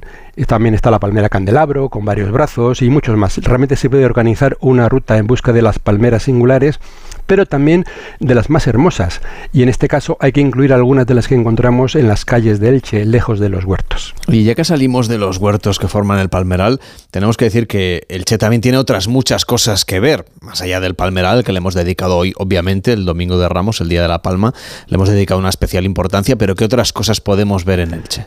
Sí, bueno, por supuesto, el nombre de Elche nos lleva a la Dama de Elche y para seguir su pista hay que ir al yacimiento arqueológico de la Alcudia, donde se descubrió, a 4 o 5 kilómetros del centro. Es un lugar bastante extenso, con un museo muy interesante y varias zonas excavadas que llaman mucho la atención, como la Basílica Cristiana, y choca ver una representación a tamaño natural de la Dama pintada en colores brillantes que es como probablemente luciera la original hace 2400 años. En el MAE, que es el Museo de Arqueología e Historia de Elche, se puede continuar el recorrido por la historia y por supuesto no, no podemos dejar de ver la Basílica de Santa María, que es barroca, inmensa, con una espléndida fachada y es donde se celebra esa maravilla que es el misterio de Elche, el Misteri d'Elche, que está reconocido como obra maestra del patrimonio oral e inmaterial de la humanidad. Yo he tenido ocasión de maravillarme ante esa muestra de arte popular y, religioso en el que se une toda la población de Elche y solo puedo decir que es algo que deberíamos ver alguna vez en la vida. Por supuesto que la gente no busque la Dama de Elche porque está en el Museo Arqueológico Nacional, está en Madrid, cosa que, que duele especialmente a la gente de Elche, pero Sí, bueno. Hay un proceso de reclamación desde hace ya bastante tiempo. Exactamente. También hay partes de naturaleza, más allá de las palmeras, que podemos visitar en Elche, ¿verdad? Sí, bueno, en la costa vamos a encontrar una serie de humedales, de dunas y pinadas que conforman algunos de los últimos enclaves de paisaje mediterráneo natural de la comunidad valenciana y son zonas de especial protección de aves. Aquí hay dos parques naturales, el Hondo, que comparte con Crevillente, y la Salina de Santa Pola, que comparte con este otro municipio. Luego está el Clot de Galbañi, que es uno de los pocos marjales de la comunidad, y estos tres lugares son excepcionales para el avistamiento de aves. Y bueno, y las playas, por supuesto, algunas rodeadas de pinares y dunas, que son otro de los lugares por descubrir, porque de hecho hay algunos tramos de, de playa realmente intactos que contrastan mucho con, bueno, con otros tramos del litoral medi- mediterráneo. Ángel Martínez Bermejo, un gustazo viajar contigo a Elche hoy en Gente Viajera. Que vaya muy bien, muy buenos días. Bueno, un saludo a todos. Llega ahora Yolanda Viladecans, nos cuenta lo que ocurre en el mundo y luego seguimos viajando. Nos vamos a ir a Orihuela, como ya les avanzábamos. Vamos a hablar de turismo sostenible. Vamos a conocer a un cocinero que, que está inspirándose para crear sus platos en los yacimientos de Atapuerca. Y viajaremos a Xi'an, en China, nada menos, y otros muchos destinos. Saludaremos a Mariano López también, que desde Buenos Aires nos va a proponer una canción china. Hasta ahora mismo.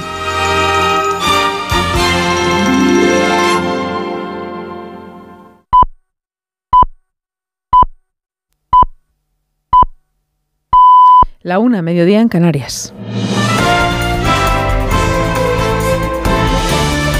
Noticias en Onda Cero. Buenas tardes. Pedro Sánchez cierra esta hora la convención municipal del Partido Socialista Catalán que se ha estado celebrando a lo largo de esta semana. El presidente del Gobierno y secretario general del PSOE acompañan a los candidatos socialistas a las dos principales ciudades de Cataluña, Barcelona y Hospitalet de Llobregat. El acto se está llevando a cabo precisamente en esta segunda ciudad. Nos vamos hasta allí en directo. Robert Calvo, buenas tardes. Buenas tardes. Los socialistas catalanes dan el pistoletazo de salida de esta manera a la campaña de cara a las elecciones municipales del próximo 28 de mayo. Bajo el lema En Marcha, el PSC dice que trabajará para recuperar la alcaldía de Barcelona y también para mantener los ayuntamientos en los que ya gobierna, como el de esta ciudad, l'Hospitalet de Llobregat. El candidato en la capital catalana, Jaume Collboni, ha asegurado que Ada Colau es el pasado y que toca cambiar su modelo. Por su parte, el primer secretario del partido, Salvador Illa, ha destacado la labor de Pedro Sánchez al frente del Gobierno de España. Y nosotros consideramos que reformar es dignificar las pensiones, dignificar las condiciones laborales de los trabajadores y trabajadoras y dignificar los sueldos de los trabajadores. ¿Qué propone exactamente el señor Feijó? ¿Qué tiene que decirles el señor Feijó a los españoles? No sabe, no contesta. No hay alternativa ni frente al gobierno progresista ni frente al presidente Pedro Sánchez. El presidente del gobierno clausura, como escuchábamos, esta convención municipal en la que han participado más de 60 candidatos y candidatas de toda Cataluña. Le escuchamos. El sosiego, la serenidad para poder eh, hacer cuentas y poder ver el presente y el futuro de su familia o de sus empresas o de sus empleos. La paz social tiene tres ingredientes que me parece fundamental reivindicar. El primero, el diálogo social el acuerdo con los agentes sociales. Esas son las palabras que nos llegan en directo del presidente del Gobierno, Pedro Sánchez, desde Hospitalet de Llobregat, en Barcelona, donde volveremos a partir de las 2 de la tarde, con retraso, pero ya está en marcha en Madrid, en el pabellón Magariños, el acto de Yolanda Díaz para anunciar finalmente su candidatura a las elecciones generales por la plataforma Sumar. Estamos a la espera de que empiece a hablar la vicepresidenta segunda. No está presente en ese acto Podemos, pero sí ha recabado el apoyo de una decena de partidos de la izquierda alternativa. La apoyan, por ejemplo, el ministro de Consumo, Alberto Garzón, y Diego Rejón, Ada Colau y Mónica García, portavoz de Más Madrid.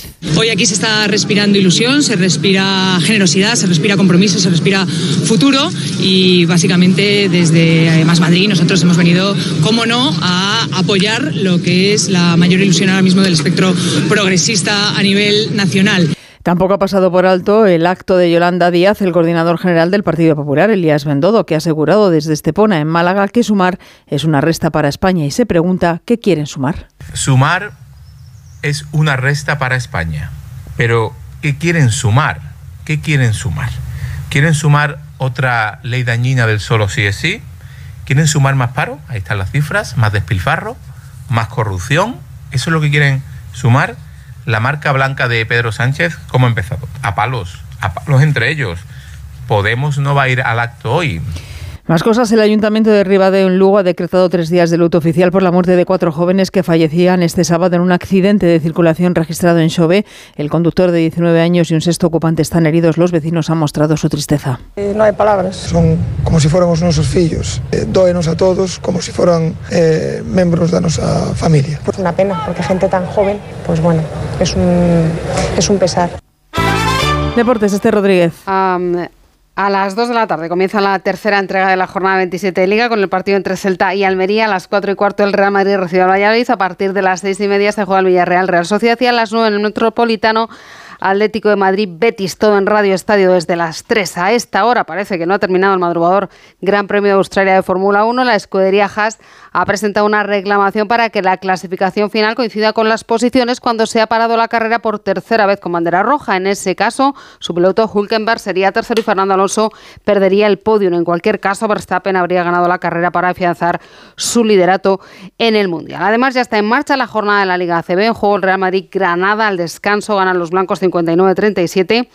Se juega también el Murcia Girona y acaba de comenzar el Tenerife Barça. Tendremos además motos con Alex Márquez partiendo de la pole en la carrera de MotoGP en el Gran Premio de Argentina, como Alonso López en Moto 2 y Sinner y Medvedev disputan hoy la final del Master 1000 de Miami de tenis. Así terminamos. Más noticias en Onda Cero a las 2 de la tarde, la una en Canarias, en una nueva edición de noticias fin de semana con Juan Diego Guerrero y en nuestra página web ondacero.es. Se quedan con gente viajera y Carlas Lamelo.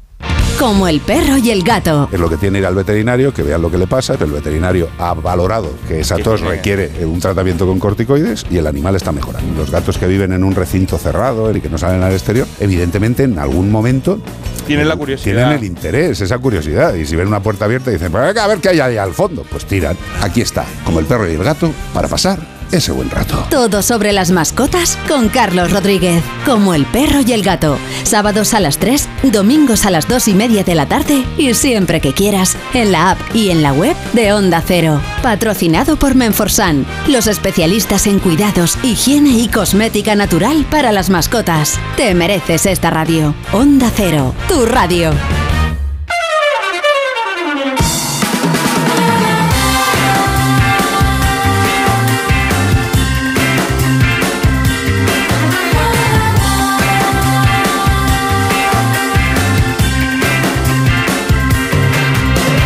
Gente Viajera, sábados y domingos a las 12 del mediodía, con Carlas Lamelo.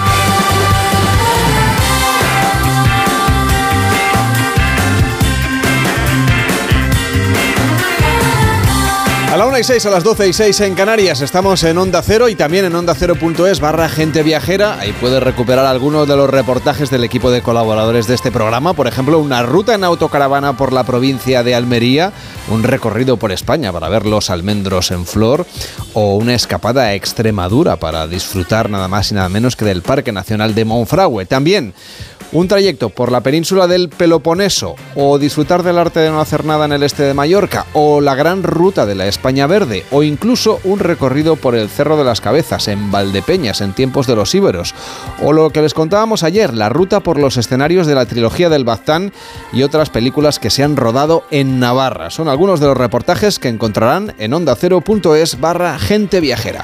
Y ahora también les hablamos del Consejo Mundial de Viajes y Turismo que ha presentado 12 indicadores básicos de de sostenibilidad hotelera, un conjunto de criterios coordinados y reconocidos a nivel mundial que todos los hoteles deberían implementar como mínimo para impulsar así los viajes y el turismo de manera responsable. Así es, una iniciativa que fue lanzada en la cumbre global llevada a cabo en Manila que proporcionará al sector hotelero una línea de base de acciones positivas que se deben tomar para garantizar que cumplan al menos pues, con los requisitos mínimos de sostenibilidad. Un proyecto que ya ha obtenido el apoyo de importantes grupos mundiales, por ejemplo las asociaciones hoteleras, que son clave en todo el mundo, y por eso nos acompaña Virginia Mesina, que es vicepresidenta senior de la WTTC. ¿Cómo está? Muy buenos días. ¿Qué tal? Muchas gracias. Buenas tardes. Eh, en conjunto, estas actuaciones representan más de 50.000 hoteles en todo el mundo que tratarán de ser un poquito más sostenibles. ¿Cree usted que van a garantizar estos conceptos de sostenibilidad para los viajeros? Sí, por supuesto. Y bueno, nuevamente muchas gracias y saludo a todo el auditorio. Eh, efectivamente, un poco para entender el antecedente de esta iniciativa. Sabemos que la sostenibilidad, bueno, es fundamental, más ahora a raíz de la pandemia. Realmente se ha generado una conciencia tanto con los consumidores con, la, con las empresas y, los gobiernos y sabemos que realmente no hay una alternativa. Entonces, pero cuando nosotros tenemos una base de, miembros, de socios por todo el mundo y, sobre todo representamos a los grupos hoteleros más grandes como los que mencionabas. Y cuando nos dimos cuenta que, que, la sostenibilidad, bueno, no, obviamente tiene diferentes niveles y hay niveles muy ambiciosos que es a donde quisiéramos llegar, pero había una gran duda sobre dónde empezar. O sea, ¿dónde poder, si quisiera, si o, soy dueño de un, de un hotel, un establecimiento pequeño, este, ¿cómo puedo empezar? ¿Cuáles son los pasos que realmente me van a llevar este, en ese proceso de una manera científica? Entonces, este, y, y por otro lado había mucha confusión porque hay muchísimos programas, entonces no era, no era claro realmente eso, cuál es la base. Eso fue pues la tarea que, que nos dimos nosotros en el Consejo Mundial para realmente establecer esos indicadores básicos y, generar, pues digamos, esa alineación a nivel global. Este, los criterios, como bien dicen, los lanzamos en Manila en abril del año pasado, pero este año lo que acabamos de lanzar además es el sistema de verificación.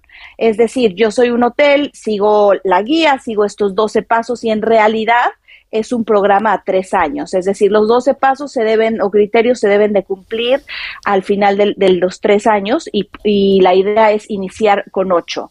Este, pero bueno, ¿cómo comprobamos nosotros que realmente estos ocho se están llevando a cabo? Pues a través de este sistema de verificación en línea que desarrollamos con, este, pues con empresas muy reconocidas como SGS, que es muy grande en España, por supuesto, y también la empresa Green Key.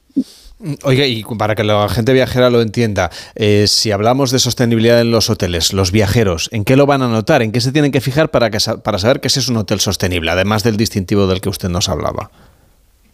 Exactamente. Bueno, la idea es precisamente que, que, una vez que nosotros, a través de este proceso, este, estemos seguros de que lo están haciendo, otorguemos el distintivo que obviamente les va a dar esa claridad. Este, realmente eso es una muy buena pregunta porque para el consumidor a veces es difícil notarlo porque lo, lo, que se trata son de tener pasos, por ejemplo, como estar midiendo de la eficiencia energética, nuestro consumo de agua, lo que se hace con los desperdicios, pero hay otras cosas que son más claras, como por ejemplo, obviamente, eliminar el, el uso de, de, plásticos y de plásticos de uso simple, como se dice o sencillo, este, y, y también, eh, por ejemplo, tener una oferta de menú vegetariano, que en algunos casos, este, pues puede ser una alternativa, y de nuevo, todo esto, este, hace que, la oferta sea más sustentable. Entonces, hay algunas cosas en las que creo que el consumidor se da cuenta, no cambiar, por ejemplo, sábanas y toallas todos los días, y si, si es este el mismo huésped, este, y son algunas de las recomendaciones que damos, pero obviamente hay una guía técnica este, mucho más avanzada para los hoteleros para poder realmente entender dónde estas eficiencias se, se realizan y si no tienes un programa de, medir tu energía, pues por dónde empezar y cómo se puede cómo se puede hacer. Mm, y todo esto, por supuesto, pensando en que el sector turístico tiene que ser cada vez más sostenible. ¿Perciben ustedes que hay un interés real de las empresas por cuidar más el medio ambiente? Sin duda, como te decía, esto, bueno, era una tendencia que ya venía desde antes de la pandemia, pero a raíz de la COVID, la verdad es que es, es, está, es la prioridad en love de, turismo y de hospitalidad al que uno asista en el que no se hable de sostenibilidad. Ahora, la sostenibilidad es un concepto muy grande. Sabemos que está todo el asunto del cambio climático y cómo combatimos y cómo reducimos nuestros, nuestras medidas de, de gases, este, de emisiones de gases de efecto invernadero. Luego está la parte medioambiental, toda la parte de proteger la naturaleza, proteger, este, obviamente, la biodiversidad, los animales, este, todo lo que depende de nuestro sector. Y por último, toda la parte social, cómo hacemos que realmente impactemos a las comunidades de una manera positiva, que no es que el, empleo que generamos obviamente tenga pues las, las este las condiciones adecuadas. Entonces, este es un, es un, es un concepto de nuevo bastante amplio, pero dentro de esta iniciativa tratamos de abarcarlo todo, tratamos de abarcar estas tres grandes este, áreas para que realmente haya, haya un impacto este, a nivel global. ¿Y qué papel juega en este caso el Consejo Mundial de Viajes y Turismo, la WTTC? Bueno, nosotros, este, como sabes, realmente hemos durante 30 años estado trabajando en las prioridades del sector. ¿Cómo puede ser que nuestro sector crezca de manera sostenible? Nosotros, obviamente, pues queremos que, nuestro principal rol en el eh, eh, eh, en general ha sido siempre pues abogar un poco por la importancia que tiene este sector, no solo como un generador de, de, poder económico, pero también ese impacto social. Ahora, hoy en día, de nuevo, la sostenibilidad es parte de ese ADN. Sin, sin, esa, sin un futuro sostenible no se puede pensar en el turismo como bien lo decías. Entonces lo que estamos haciendo es precisamente tratar de identificar cuáles son las iniciativas que nos pueden verdaderamente llevar a ser un sector más sostenible. Y parte de ello ha sido, por ejemplo, no solo mirar, bueno, obviamente a, los, a los grandes grupos que llevan muchos años pensando en sostenibilidad, pero también pensar en los, en, los jugadores más pequeños. Decimos que las, las pequeñas y medianas empresas pues realmente son la, la base de este sector todos los diferentes proveedores y establecimientos, es realmente la columna vertebral del sector de, viajes y turismo. Entonces, ¿cómo podemos realmente lograr que todos estén, parte, estén siendo parte de este movimiento, no solo los grupos grandes? Y ese fue parte del, objetivo que, que, tratamos de buscar con esta iniciativa de los criterios básicos de sostenibilidad hotelera. Vamos a pensar entonces en esta situación, en un hotel pequeño, un hotelero pequeño, que quiera ser más sostenible. ¿Por dónde debería empezar? Bueno, eh, en, en, la página del WTTC, este hay una hay un, link donde explicamos cada criterio a detalle, qué es lo que se tiene que, que, proveer y luego este para una vez que, que esto esté claro, ir al, al, sistema de verificación que de nuevo se provee por SGS y Green Key, no por nosotros, porque nosotros no somos certificadores, y ellos eh, dentro de este paquete tiene un costo, solo para aclararlo, es un costo muy accesible porque precisamente estábamos pensando en eso, este, en que fuera para posible para todos los diferentes actores. Entonces el costo va desde los 99 euros al año hasta los 200 euros al año. Son tres diferentes paquetes dependiendo del nivel de apoyo este, que requieran y dependiendo del nivel de, asistencia realmente de los verificadores. Entonces, una vez que están ahí, ellos ya les dirán, por ejemplo, qué es lo que necesitan este, proveer como evidencia. ¿Cómo podemos nosotros realmente tener evidencia que están siguiendo estos pasos y que los están siguiendo de manera adecuada? Y el motivo por el que este, pusimos este sistema es porque es muy fácil decir que somos más sostenibles. A lo mejor yo pienso que en mi casa, no sé, separo la basura y que ya soy más sostenible, pero la realidad es que si eso no hay un paso siguiente donde eso se está realmente atendiendo, se está reciclando, pues a lo mejor no está teniendo ningún impacto. Y por eso es que nos tenemos que asegurar que se esté realizando de la manera correcta para que logremos ese impacto deseado. Pues muchísimas gracias por acompañarnos y por explicarnos el trabajo que están realizando para intentar o para, para conseguir en el futuro que la industria hotelera y en general el sector del turismo sea cada vez más sostenible. Virginia Mesina, vicepresidenta de la WTTC, gracias por acompañarnos. Muy buenos días. Un placer, muchísimas gracias. Y claro, nosotros aquí en Gente Viajera hemos buscado también algún alojamiento en España que, sea o no con este distintivo de la WTTC, tenga esa particularidad de ser especialmente sostenible. Y hemos encontrado el Hotel Arancha, eh, que está, eh, bueno, es un Only Adults en este caso, que es el primer cinco estrellas 100% sostenible.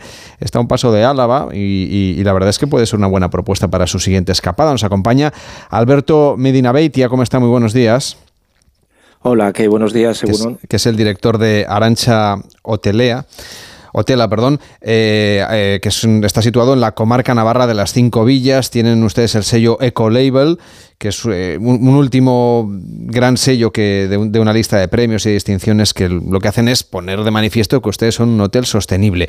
¿Cómo han verificado esa sostenibilidad? Es decir, ¿qué es lo que tienen en cuenta los inspectores para darle un sello como este a un hotel como el que usted ostenta? Bueno, en Aranza Hotela es, eh, vamos a decir que la etiqueta Ecolabel o el certificado Ecolabel es un certificado que lo emite la Comunidad Económica Europea junto con el Gobierno de Navarra.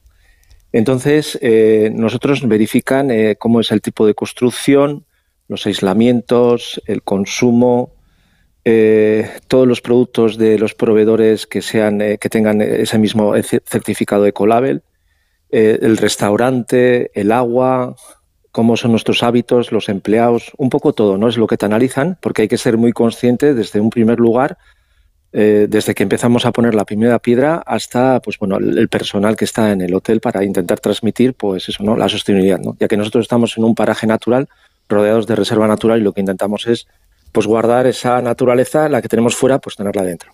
Hablamos de la construcción, porque parece que es muy importante, eh, pero claro, eso es fácil de llevar a cabo. Bueno, fácil no, pero por lo menos es eh, seguramente eh, es más, bueno, se puede conseguir de una manera más directa si se construye un hotel desde cero. Claro, un hotel que se quiera reformar o transformar seguramente lo tiene un poco más complicado. Pero, ¿qué es lo que tuvieron ustedes en cuenta antes de construirlo para que fuera más sostenible desde los cimientos?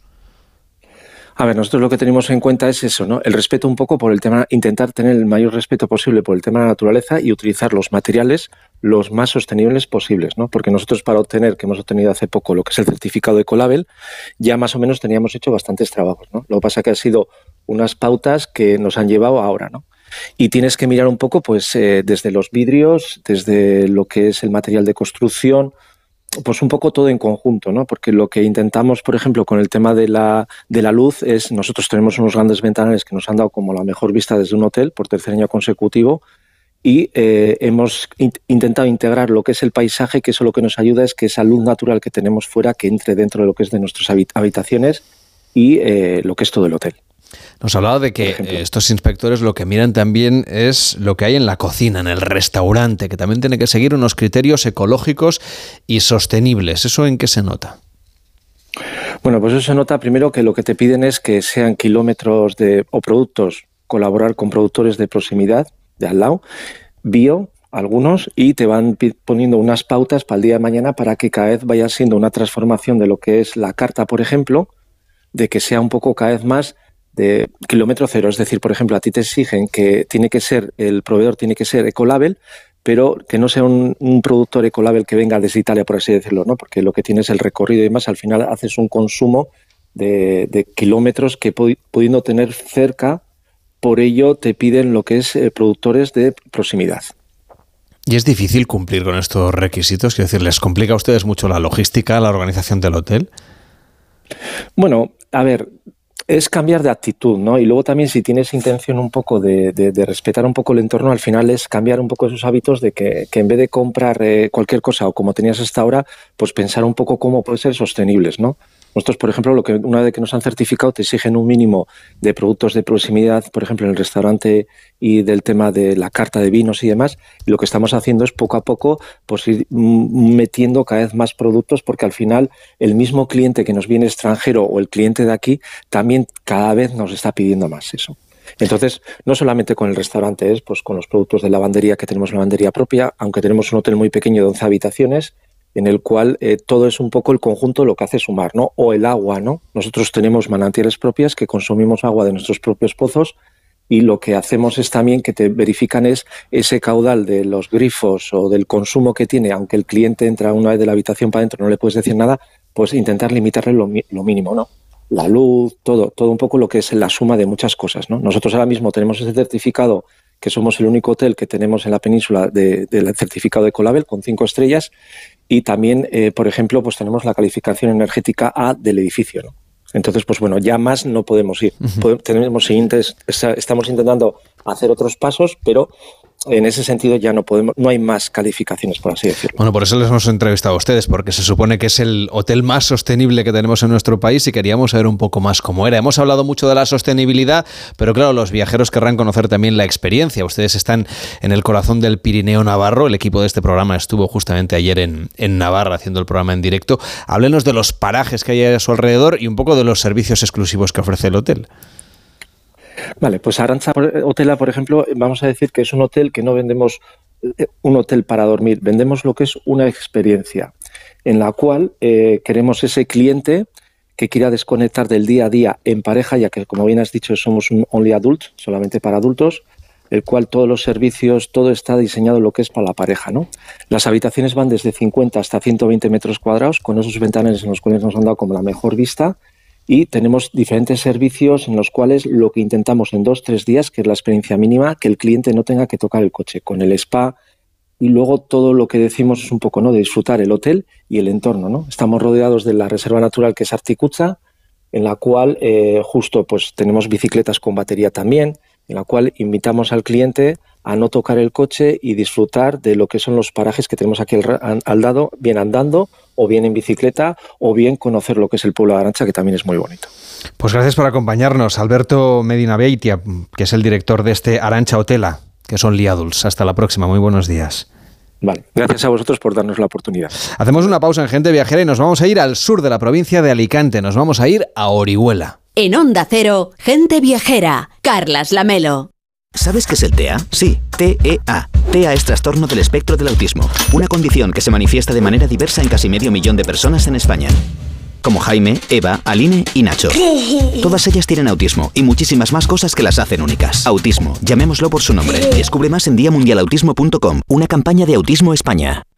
Haz tu viaje más sencillo con Global Exchange y recibe en tu domicilio la moneda extranjera que necesites para tus vacaciones. Llámanos al teléfono gratuito 900-855-550 o visita nuestra web globalexchange.es. Con el servicio a domicilio de Global Exchange podrás comprar tu moneda extranjera de forma rápida y cómoda llamando al 900-855-550. Si tienes tu casita en la playa, es lógico y normal que te preocupe algo así. Llegar allí es un relax, pero antes de llegar pienso, ¿y si en estos meses sin venir ha entrado alguien en casa y no me he enterado? Pues con Securitas Direct tienes la mejor solución, porque con su alarma antiocupación, la policía tendría pruebas de que han entrado en tu casa y podrían actuar para desalojarlos cuanto antes. Porque tú sabes lo que te preocupa y ellos saben cómo solucionarlo. Llama ahora al 900-272-272 o entra en securitasdirect.es.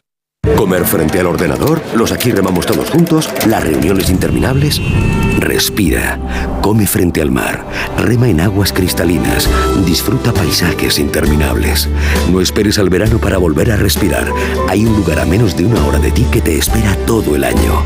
Vive las Islas Baleares.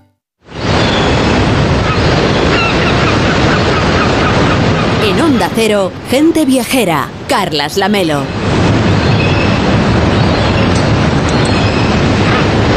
Viajamos ahora hasta Orihuela, al sur de la provincia de Alicante, un destino cuya historia está íntimamente ligada a la del Mediterráneo, un lugar que ofrece al visitante una experiencia turística, aquello que dicen 360 grados. Bien, hay turismo patrimonial, hay cultura, pero también sol y playa, gastronomía, turismo de naturaleza, turismo deportivo y todo, claro, en esta zona en la que estamos de España, pues con un clima excelente. Una media anual, atención, 23 grados tienen de media, lo que lo convierte en un destino muy visitable en cualquier época del año, Víctor. Pintada, no vacía. Pintada está mi casa. Así es, es que Carles, la ciudad que vio nacer y crecer al poeta Miguel Hernández, pues nos ofrece no solo un abanico de experiencias y propuestas, sino que apuestan porque estas nos las llevemos después guardadas en los recuerdos, como las buenas vacaciones de nuestra infancia. En Orihuela están muy orgullosos de ser una ciudad turística adaptada a cualquier perfil de viajero y con un centro histórico declarado conjunto histórico artístico en 1969 que nos descubre un gran legado cultural presente en sus iglesias, palacios, conventos y museos, como nos comenta María García, concejal de Turismo de Orihuela. Tenemos el centro histórico que es declarado conjunto histórico artístico desde el año 1969. Tenemos un gran legado en sus iglesias, palacios, conventos y museos. Y además, por supuesto, somos eh, la ciudad natal del poeta Miguel Hernández. Por lo tanto, se puede visitar tanto su casa natal como la casa museo dedicado a este poeta más universal. Su intensa nocturna, perfumada. El odio se amortigua detrás de la ventana.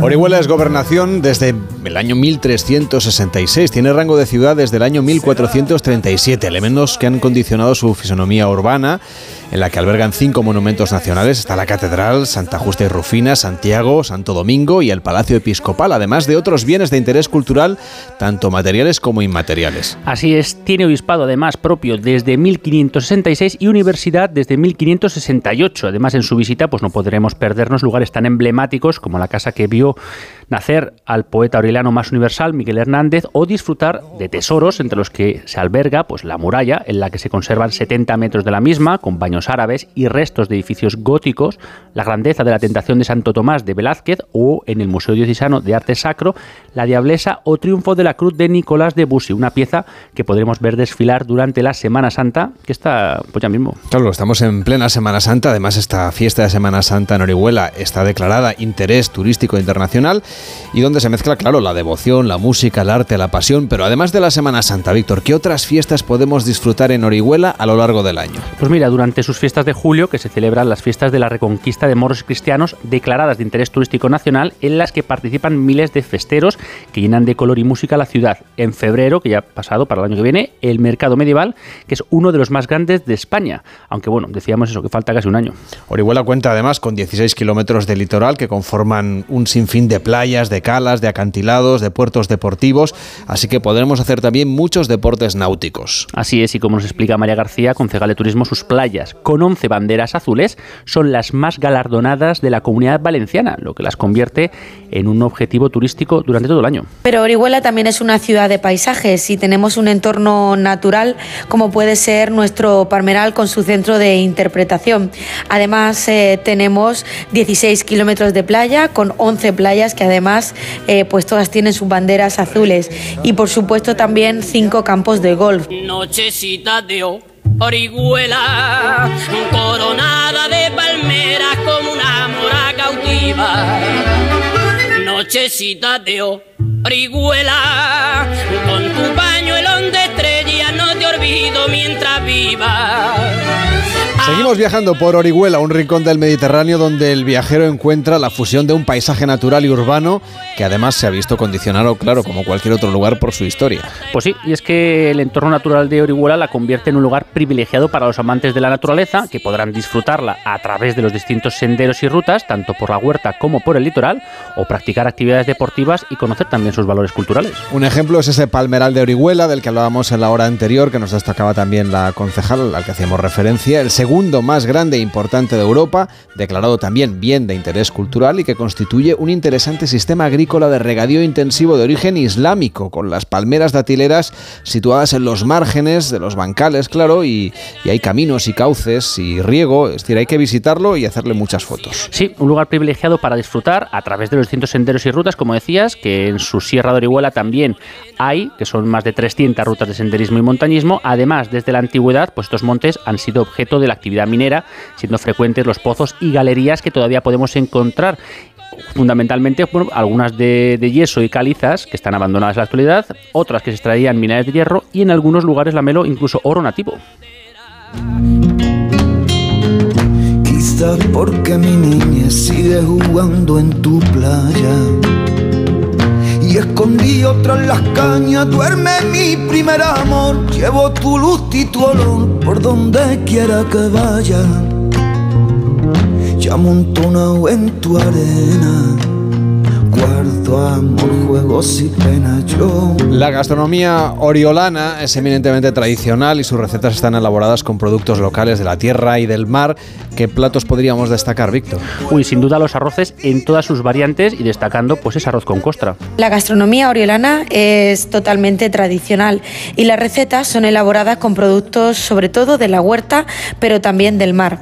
Destacamos los arroces en distintas variantes como pueden ser de verduras o incluso de marisco y por supuesto no pueden dejar de probar nuestra variedad eh, digamos pues más singular que es el arroz y costra. Me gusta el juego y el vino, tengo el mal de marinero. Y bueno, tampoco pueden dejar de probar pues, los dulces artesanales en gran medida de origen árabe, como los chatos o las tamarras, o la repostería conventual, que es una maravilla. Y por supuesto, al estar en zona de huertas, pues las verduras y las frutas, que son una maravilla. Mediterráneo, nadie en el Mediterráneo, nadie en el Mediterráneo.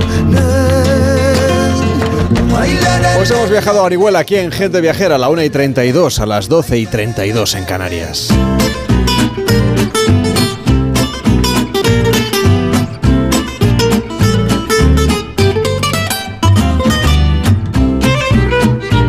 Viajamos ahora a Tapuerca, pero de la mano de un chef con estrella Michelin que ha elaborado un menú gastronómico, pero un menú gastronómico con historia, con prehistoria, porque nos cuenta todo lo que hacen los investigadores del yacimiento arqueológico de Atapuerca. Así es, y es que la historia de Miguel Cobo es la de un chef que ha investigado la relación que mantenemos los humanos con los alimentos desde hace 6 millones de años. Miguel Cobo, chef del restaurante Cobo Evolución, ¿cómo estás? Buenos días. Hola, muy buenos días. ¿Qué tal? Un placer estar con vosotros. Tu restaurante está en Burgos, está a 20 kilómetros del sitio arqueológico de Atapuerca. ¿Cómo te influye un lugar como este en tu cocina? Porque claro, no, no- no parece de, de entrada así demasiado vínculo, un vínculo demasiado evidente entre lo que es ir excavando por ahí en la prehistoria y meterse entre fogones. Bueno, la verdad es que nosotros llevábamos tiempo buscando un concepto así, buscando un hilo conductor, ¿no? Creo que, que el entorno que tenemos eh, es maravilloso. Tuve la oportunidad un día estando en Como Vintage, que era mi anterior proyecto, que vine a, buscarme, a buscarme Carlos Díez y Eudal Carbonell para presentar un libro y cuando vinieron a presentarme ese libro me preguntaron que, que, bueno, que cuál era mi fit y les dije que mi fit era aprender, ¿no? Ir a, ir a ver lo que hacían ellos y, y entender qué es lo que tenemos en Burgos, un patrimonio de la humanidad como es en este caso Atapuerca. Cuando llegué allí y me mostraron todo, empezaron a explicarme ese inicio del ser humano en África hace eh, cuatro o cinco millones de años, buscando ese recorrido hacia entre Europa, ese desarrollo que tuvimos conquistando los mares, la vuelta otra vez al interior, eh, la conquista del mundo y la gran época del mestizaje con, con esa globalización del mundo antiguo, eh, entendimos que había etapas, ¿no? Y esas etapas es lo que hemos comenzado a trabajar hace cuatro años, junto con Fundación Atapuerca, Museo de la Evolución y la Universidad de Burgos, que nos dio una beca de ocho meses que hemos estado desarrollando. Y hemos encontrado un hilo conductor donde hablamos de cada técnica aplicada en cada uno de los momentos y cómo influyó eso en el desarrollo cerebral del ser humano y, y lo que somos actualmente, ¿no? De las investigaciones, Miguel, de cómo comíamos en la etapa de las cuevas de Altamira o en el Paleolítico, ¿a qué conclusiones habéis llegado? Bueno, nosotros realmente lo que hacemos es eh, desarrollar seis etapas diferentes, como os he dicho. Nosotros hablamos con productos actualizados y con técnicas modernas y, y- y lo que estamos intentando hacer es que en cada una de esas etapas, con productos actualizados y técnicas modernas, hablemos de cómo han llegado la influencia de las técnicas aplicadas en cada momento. ¿A qué me refiero con esto? Imagínate, cuando hablamos de Atapuerca, eh, nos empiezan a explicar que éramos oportunistas, que éramos carroñeros, que estábamos en la parte baja de la cadena trófica y cómo fuimos ascendiendo poco a poco, empezando a crear técnicas como fueron los ahumados, las maduraciones o los procesos de secado. Está claro que, por supuesto, esos primeros, eh, esas primeras técnicas aplicadas deberían ser horribles, ¿no? Para gustativamente hablando. Nosotros lo que hemos hecho es reinterpretarlas, eh, esos procesos, con productos actuales, con, con bocados actuales y cocinando para, para nuestros clientes, que son gente disfrutona, ¿no? Gente que le gusta disfrutar de, de los buenos sabores y de los buenos productos actualizados. ¿Nos comentas, por ejemplo, alguno de los platos para que nos podamos hacer una idea? Mira, una idea, por ejemplo, yo te explico. Por ejemplo, en Atapuerca, cuando hablamos de Atapuerca, comenzamos hablando, eh, en este caso, de maduraciones. Lo primero que te hacemos son eh, tres secuencias, ¿no? Empezamos poniéndote eh, unas texturas de champiñón, eh, haciendo una tartaleta de champiñón con un cremoso ahumado, con una chantilly, con una crudité y un polvo del propio champiñón, que eso nos sirve como elemento limpiador y lo que nos aporta el umami para el siguiente bocado que vamos a tomar. El siguiente bocado vamos a maduraciones extremas. Hemos hecho diferentes pruebas con la Universidad de Burgos y hemos encontrado que una maduración extrema en la caza, debido a la poca infiltración grasa que esta tiene, se convertía en secados. Entonces hemos cogido frisona nacional, hemos dado maduraciones de más de 250, 280 días, sacando un interior perfecto. Y luego cogemos las grasas de esos chuleteros, hacemos un proceso de decantación, que es con lo que masajeamos, y damos maduraciones donde la gente puede comprobar todos esos matices herbáceos y florales que puede adquirir una carne. ¿no? Y el siguiente bocado en este pase, por ejemplo, sería un caldo de despojos. Suena como mal esos despojos, pero los despojos finalmente son, por ejemplo, los tendones. Hacer un tipo de consomé tradicional que hacían nuestros abuelos y nuestras abuelas, infusionado en el momento con una cafetera de presión donde le metemos matices herbáceos. ¿no? Esos serían, por ejemplo, tres secuencias que te preparan al producto principal. ¿Cuál sería en este caso el producto principal? Vamos a la caza. Vamos a hablar de un pichón, seguimos hablando de maduraciones. Le hacemos una maduración al pichón entre mes y mes y medio. Seguidamente utilizamos las grasas del pichón para rustirle, fundiéndolas con tuétano. Y seguidamente hacemos una guarnición de raíces e interiores, haciendo un mole de sus interiores, una royal de sus interiores y terminando eh, con una salsa que hacemos a partir de sus propias carcasas. ¿no? Es decir, si te das cuenta, lo que te explico aquí es que utilizamos grasas animales, interiores animales, despojos animales, procesos de maduración y técnicas terminando en brasa de ahumado. ¿no? Es decir, aplicamos esos conocimientos que nos han aportado nuestros científicos, donde dicen esto está verificado, esto es lo que hacían en cada etapa, lo aplicamos a productos actualizados. ¿Y estos platos son más o menos los que vamos a poder saborear en ese menú que habéis bautizado con el nombre de Humanidad? Pues actualmente hemos cambiado el menú nuevo, hemos introducido el menú nuevo la semana pasada, hemos ido eh, in- indagando un poquito más en, en cómo se alimentaban esos primeros homininos y cómo lo podíamos actualizar. Por ejemplo, ahora en la época de Altamira es muy curioso porque lo que hemos hecho ahora hemos cogido, hemos empezado a investigar sobre el concepto de los hornos soterrados, ¿no? Tenemos que entender que también la evolución humana es un proceso de adaptación y es un proceso, eh, como el nombre lo indica, de evolución. ¿no? Hemos hablado de hornos soterrados, pero no solamente te hablamos de qué era un horno soterrado, sino a qué conllevó al ser humano el utilizar hornos soterrados. ¿no? El utilizar hornos soterrados era el rodearnos alrededor del fuego, el comenzar a sociabilizarnos, el comenzar a intercambiar pensamientos, creencias y en algunos casos religiones, y eso nos humaniza, es decir, es la antesala del neolítico. En este caso hemos hecho, por ejemplo, un plato que es muy curioso, que hemos cogido un rape, le hemos hecho un proceso muy corto de sal, una salmuera muy, muy cortita, y después hemos cogido sus espinas, lo hemos quemado en la brasa completamente haciendo un fondo oscuro con matices amargos. Donde hemos cogido una base de una caldeirada, que son verduras, pochándolas en un proceso muy, muy largo, hemos sacado la caramelización y con eso equilibramos el caldo, ¿no? Lo acompañamos con vegetales, lo acompañamos en este caso unos cogollos eh, quemados directamente en la brasa. Es decir, estamos dando esos conceptos de esos cómo pueden ser esas primeras cocciones en horno soterrado, matices ahumados, eh, cocciones muy lentas con calores residuales, ¿no? Y utilizando, por supuesto, productos de entorno, en este caso si hablamos de Altamira, eh, pues marinos, fauna marina, vegetal marino o entorno marino. Tienes ese búnker también donde elaboras esas maduraciones, esos ahumados de los que nos hablabas. ¿Cómo es ese lugar? ¿Cómo trabajáis ahí abajo? Bueno, mira, ese, lugar se, creó en mitad de la pandemia, ¿no? Yo me acuerdo cuando iba a abrir mi proyecto, me reventó de lleno la pandemia, o sea, fue algo complejo, ¿no? Porque además la inversión es bastante grande. Y lo que dije es ¿qué hago yo ahora? ¿Me quedo en casa, sigo leyendo, sigo cambiando menús o, o me voy a mi restaurante y empiezo a pensar algo más, ¿no? En ese momento me di cuenta, estábamos ya con la beca de la universidad y dije, ¿por qué no desarrollar todo lo que estamos haciendo en la universidad en un espacio como el que tenemos aquí abajo? Entonces creamos unas cámaras de maduración, estuvimos en contacto con Love Ferments, que es una gente de Barcelona muy potente, donde nos explicaron cómo hacer cámaras... Eh, cámaras para hacer MOS, diferentes tipos de MOS, con hidrostato y con, y con termostato. Hicimos cámaras de fermentaciones lácticas. Tenemos dos cámaras de maduración. Tenemos una mesa caliente que utilizábamos, por ejemplo, en, en Como Vintage y la utilizamos como esos procesos de caramelización en, el proceso de maduración de los garum. Entonces ahora mismo estamos haciendo secaos, estamos haciendo maduraciones, estamos haciendo fermentaciones espontáneas a partir de scoobies, como pueden ser las kombuchas o los kefir de agua. Estamos haciendo algunos procesos también de salazones y estamos haciendo procesos de maduración en cuanto a garum se refiere. ¿eh?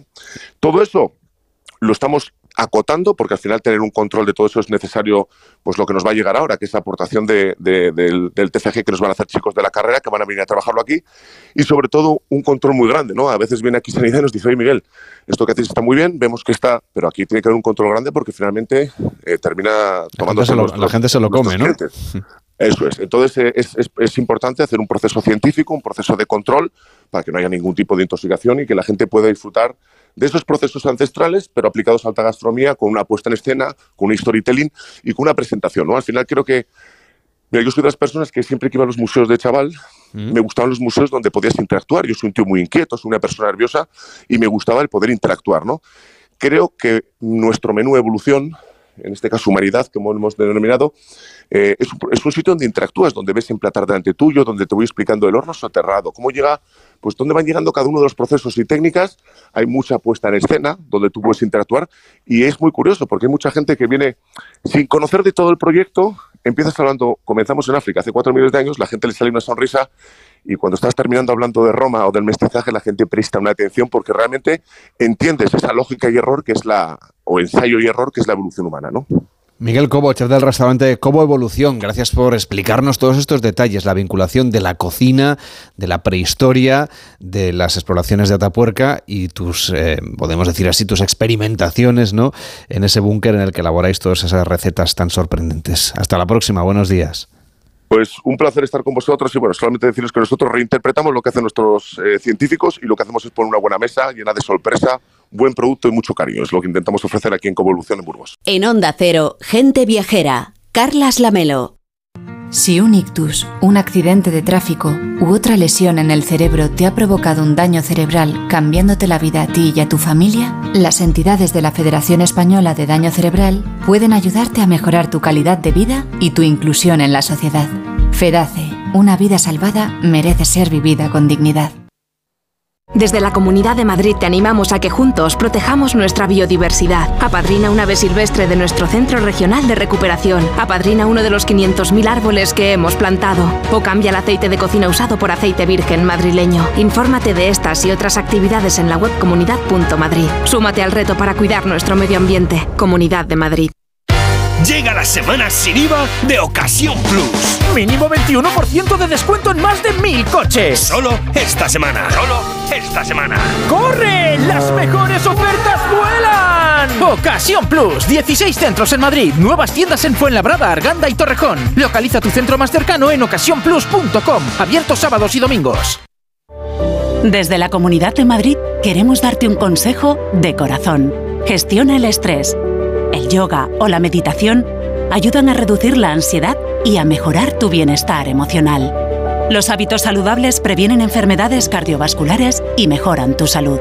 Comunidad de Madrid.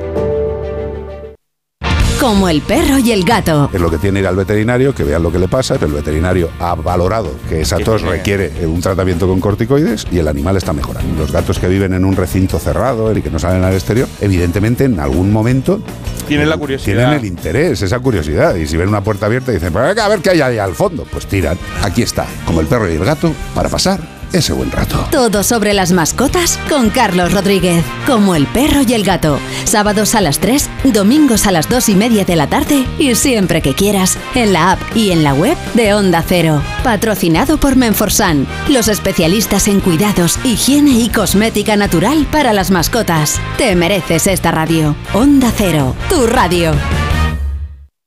La Rosa de los Vientos. Aquel hombre cambió la historia. Era un espía. Logró convencer a Hitler de que. ¿Qué nos puedes decir del gran enigma de los huesos de Colón? Que tú has sido una de las personas que ha podido examinarlos. Porque ya sabes Historias apasionantes para las madrugadas de los fines de semana. Torturaban a las personas a las que después se acusaba de brujas. Eran víctimas de maltrato por parte del que mandaba. A ver, Supongo que te habrán llamado muchas veces las autoridades para averiguar algo más sobre algún tipo de caso. Sí, sí, claro. La Rosa de los Vientos, con Bruno Cardeñosa. Sábados y domingos a la una de la madrugada. Y cuando quieras, en la web y en la app de Onda Cero. Te mereces esta radio. Onda Cero, tu radio. Nos eliges para informarte, porque somos una radio plural y ecuánime, con todas las voces y opiniones. Nos eliges para entretenerte, porque te ofrecemos variedad de secciones y contenidos pensados para ti. Nos eliges para acompañarte, por credibilidad, cercanía y respeto. Somos tu radio. Te mereces esta radio. Onda Cero, tu radio.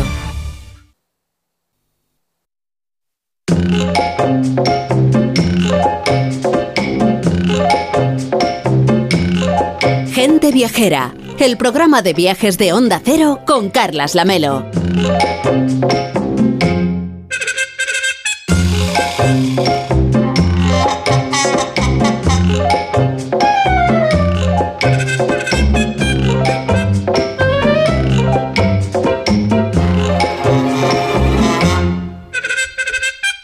Mariano López, ¿cómo estás? Muy buenos días. Muy buenos días, ¿qué tal, Carles? ¿Qué tal estás por Buenos Aires? Bien, bien, bien, con una temperatura yo creo que similar a la que hace ahora, una temperatura de otoño, pero muy parecida a la que la primavera nuestra, así que eh, en España, así que bueno, feliz aquí. Bueno, esta semana el Museo Arqueológico de Alicante, el MARC, ha inaugurado una exposición excepcional que tiene como principales protagonistas a los guerreros de terracota de Xi'an. Y con este motivo, pues claro, tú nos propones viajar a Xi'an, aunque si Mahoma no va a la montaña, pues los guerreros han, han ido a Alic- Alicante, así que los tenemos un pelín más cerca. Sí. pero- Cuéntanos, Mariano, ¿por No, qué muy- tenemos que viajar a Xi'an? Pues mira, en China hay un dicho y es que si quieres conocer la China del presente, debes viajar a Pekín.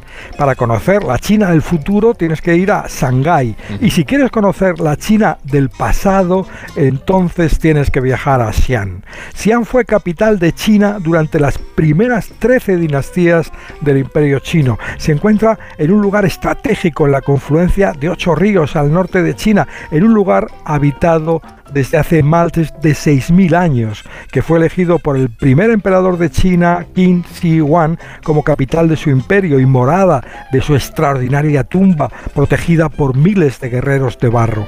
La ciudad tiene 157 museos que recogen el legado de una historia en la que también destaca el hecho de que Xi'an fuera el origen, el punto de partida de la ruta de la seda. Es una ciudad repleta de alicientes, la tercera ciudad más visitada de China, con cifras millonarias de turistas chinos y también internacionales. Oye, ¿qué lugares de Xi'an destacarías para, como imprescindibles para el viajero?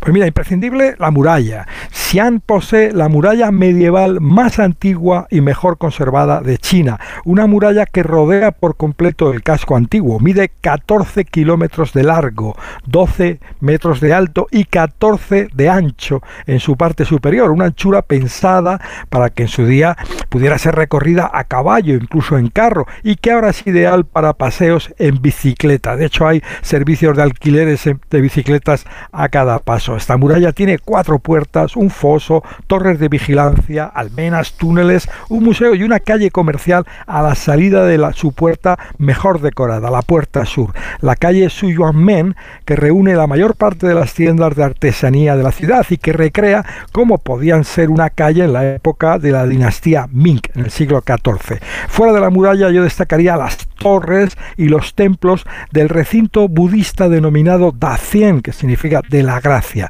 Las torres, hay dos torres, una guarda la campana y otra el tambor. Eh, eran eh, sus respectivos sonidos señalaban el comienzo y el final del día en la ciudad antigua. La campana de Xi'an y el tambor son los más grandes de toda China. Junto a, a estas dos torres se encuentra la pagoda de la Oca Salvaje, una preciosa construcción escalonada, siete pisos, que fue el centro de traducciones de la doctrina budista, el centro más importante de China y que guarda, junto con otra pagoda cercana, más pequeña, el legado del primer monje que llevó a China desde la India las palabras del Buda. Un viaje que fue posible gracias a la ruta de la seda y que cambió China por completo.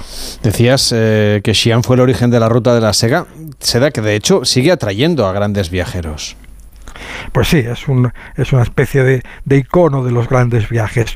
Una ruta que nació con un solo viaje. En el año 138 a.C., el emperador chino sufría la amenaza de los pueblos nómadas del norte, emparentados con los hunos, y envió unos de Atila, y envió a un alto funcionario de su imperio llamado Zhang Qian en busca de ayuda entre los chinos que habían emigrado pocos años antes desde esa misma región, desde Xi'an, habían emigrado, se creían que hacia, hacia el oeste, hacia lo que es hoy Afganistán. Zhang Qian partió con 98 hombres, regresó 13 años después solo con uno, no consiguió ni una sola alianza militar, estuvo varios años encarcelado, fue una aventura su viaje, pero trajo para empezar, uvas y alfalfa, que eran desconocidas en Xi'an hasta entonces, y una muy valiosa información al oeste de Xi'an había tribus que apreciaban los productos de la ciudad.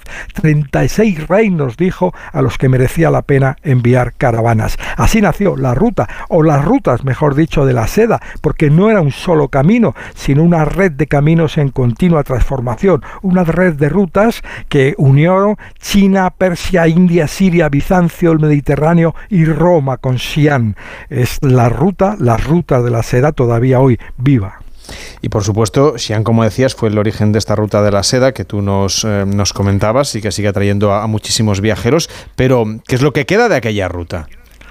Pues mira, aparte de lo que hay en los museos y en particular en el museo más importante de Xi'an, el museo de la provincia de Shanxi, eh, y de una estatua que hay en una plaza del primer viajero, ese que hemos comentado, Zhang Qian, pues Xi'an conserva trazas de la multiculturalidad, diríamos hoy, la que le aportó la ruta de la seda, porque atrajo a la ciudad emigrantes de toda Asia, de todas las culturas, de todas las religiones. Llama la atención el barrio musulmán de Xi'an. Conserva 13 antiguas mezquitas entre ellas la mezquita más grande y antigua de toda China, con una arquitectura claramente china, con signos, símbolos y caracteres árabes. El barrio musulmán es uno de los más visitados en Xi'an, no solo por sus mezquitas, sino también por sus puestos callejeros de comida, por sus restaurantes. Hay que destacar que en Xi'an es muy, muy importante la comida. La ciudad presume de tener, de tener más de 365 platos típicos, uno para cada día del año. Entre estos platos típicos, los tallarines chinos estirados a mano y mezclados con toda clase de verduras y de carne, la sopa de cordero con pan chino rallado o, atención, el roux ya Mo, la hamburguesa más antigua del mundo. Un bocadillo con dos panes planos, un bocadillo que lleva dentro panceta de cerdo picada, aderezada con cebolla y algún picante. Este bocadillo tiene más de 3.000 años de historia, la hamburguesa más antigua del mundo que se come en los barrios de Xi'an. Pues vaya, esta sí que es una curiosidad que seguramente habrá mucha gente viajera que no, que no conozca, que lo de la hamburguesa pues no es, no es un invento ni europeo ni americano, sino que en realidad bueno, se, se toma eh, ya sabes que el nombre exacto, pero bueno, es una manera de hablar. Sí, que sí, se- sí. La verdad es que también, también se dice que es el sándwich más antiguo y tampoco sería adecuado emplear Mm. la palabra sándwich. Pero al fin y al cabo estamos hablando de un bocadillo con dos panes eh, planos y dentro pues una carne picada. Es decir, sería una especie de filete de hamburgo, como le bautizaron ahí en Nueva York a, a la hamburguesa, pero eh, tiene su singularidad porque al final pues muchas de las cosas que tenemos como más cotidianas resulta que rastreas y al final tenemos Sí. que mirar a China porque ahí fue casi el origen de todo. También es famosa esta ciudad por los dim sum. En la plaza principal de la ciudad hay un restaurante, el restaurante Dafang, famoso por sus dumplings, es decir, esas empanadillas mínimas eh, que se preparan al vapor y que se, se sirven en unas cestas bajas, circulares, que se van apilando hasta que el camarero ya no puede llevar más en las plantas de este restaurante y se reparten. La verdad es que es una delicia, es una ciudad que se come bastante bien. Oye, por supuesto, los guerreros de terracota, claro, que es por donde empezábamos, es lo más conocido seguramente en el mundo de Xi'an y tú, sin embargo, nos propones eh, que sea el final de la visita. Pues sí, eh, es lo más conocido, fue declarado Patrimonio de la Humanidad, ha cambiado también la historia de Xi'an porque gran parte del turismo tiene que ver con ese con ese visita a, a- los guerreros de, de que fue uno es uno de los mayores hallazgos arqueológicos del siglo XX. En 1974, unos agricultores estaban excavando un pozo en busca de agua a unos 30 kilómetros de Xi'an, de lo que es el centro de la ciudad, cuando dieron con un extraño guerrero de barro. Y después de muchos años de trabajo, los arqueólogos encontraron tres fosas enormes con más de 8.000 guerreros, 520 caballos y 130 carros de combate. Un ejército de terracota dispuesto en orden de batalla, esculpido hasta el más mínimo detalle y organizado, situado como para proteger la tumba del primer emperador de China, el mausoleo de Qin Shi Huang. Aún no se, se sabe dónde está esa tumba, ese mausoleo, pero no se ha puesto a la luz. ¿Por qué? Pues porque no se ha encontrado la forma de llegar hasta él sin que resulte dañado. Se encuentra parte de él sobre un mar de mercurio y es muy difícil, los científicos creen que podría estropearse si se llega, si se saca la luz. Las excavaciones, por cierto, continúan y tratan de encontrar, para empezar, más guerreros. Se sabe también que hay, que puede haber más, de, más guerreros aún, pero eh, ahora se prefiere esperar a ver si se encuentra una técnica por la cual se puedan extraer de debajo del barro sin que se resulte dañados sus colores originales, que en cuanto pierden la desaparecen. Es no hace falta subrayarlo, un conjunto extraordinario estos guerreros de Xi'an, que, que allí se pueden ver en tres fosas, tres fosas gigantescas y luego dos salas de exposición contiguas. Pocas veces se muestran ejemplos de, esta, de estas guerreros terracota fuera de China y ahora, con motivo del 50 aniversario de las relaciones entre diplomáticas entre China y España, bueno, pues se han colaborado los dos gobiernos, el chino y el español, para este proyecto cultural que es el más importante de los que se van a hacer a lo largo de este año. La exposición que ha reunido el Marc de Alicante, un excelente museo, dicho sea de paso, que ahora eh, ofrece pues 120 piezas originales de las fosas y de varios museos de Xi'an y su provincia que han colaborado con el Museo de Alicante. Una exposición, por cierto, que acaba de ser inaugurada, decíamos, esta semana y que permanecerá abierta hasta finales de enero de 2024. Y que ya estaba prevista, ¿eh? No se los ha traído Sánchez de su visita a China. Que No, creo- no. bueno, ¿qué música nos has traído tú para acabar hoy el programa? Pues mira, una tentación siempre es música china, pero bueno, yo te- ahora me, me he decidido, si no os parece mal, por música de un conjunto que se llama el conjunto de la ruta de la seda, el Silk Road Ensemble, un proyecto que cumple ahora 25 años y en el que han participado desde su fundación docenas de músicos de todo el mundo interesados en crear un nuevo lenguaje musical que refleje un mundo de todos, una caravana común. A este grupo pertenece el tema que vamos a escuchar, una versión de un clásico del siglo XX, Heart and Soul, interpretado con sonidos de laúd chino y las voces solistas de dos grandes del jazz y del soul, Gregory Porter y Lisa Fisher. Heart and Soul, corazón y alma de la ruta de la seda, del camino de todos.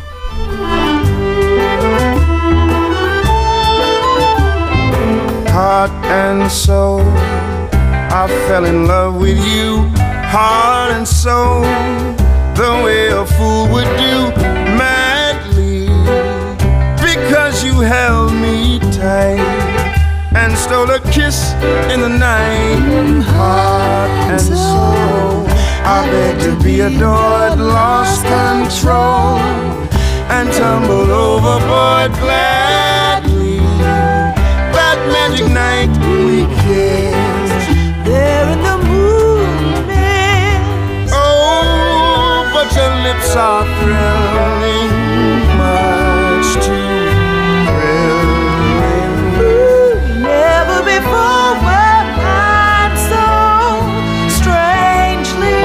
Un fuerte abrazo, cuídate mucho, disfruta de Buenos Aires y de lo que queda de la Semana Santa. Es maravillosa esta música de la Ruta de la Seda. Que sí. Ah, El conjunto que te decía ha, ca- ha cambiado de director musical, ahora es Rhiannon Giddens, hace años era Yoyoma, el violonchelista franco-estadounidense, pero es fantástico y la voz es de Gregory Porter y Lisa Fisher, lo que nos traen con corazón y alma. Feliz Ahora- Semana Santa. Feliz Semana Santa. Llega Juan Diego Guerrero, llega Noticias fin de semana. Feliz Semana Santa a todo el mundo. El próximo fin de semana aquí estaremos puntuales a las 12, las 11 en Canarias, tanto el sábado como el domingo.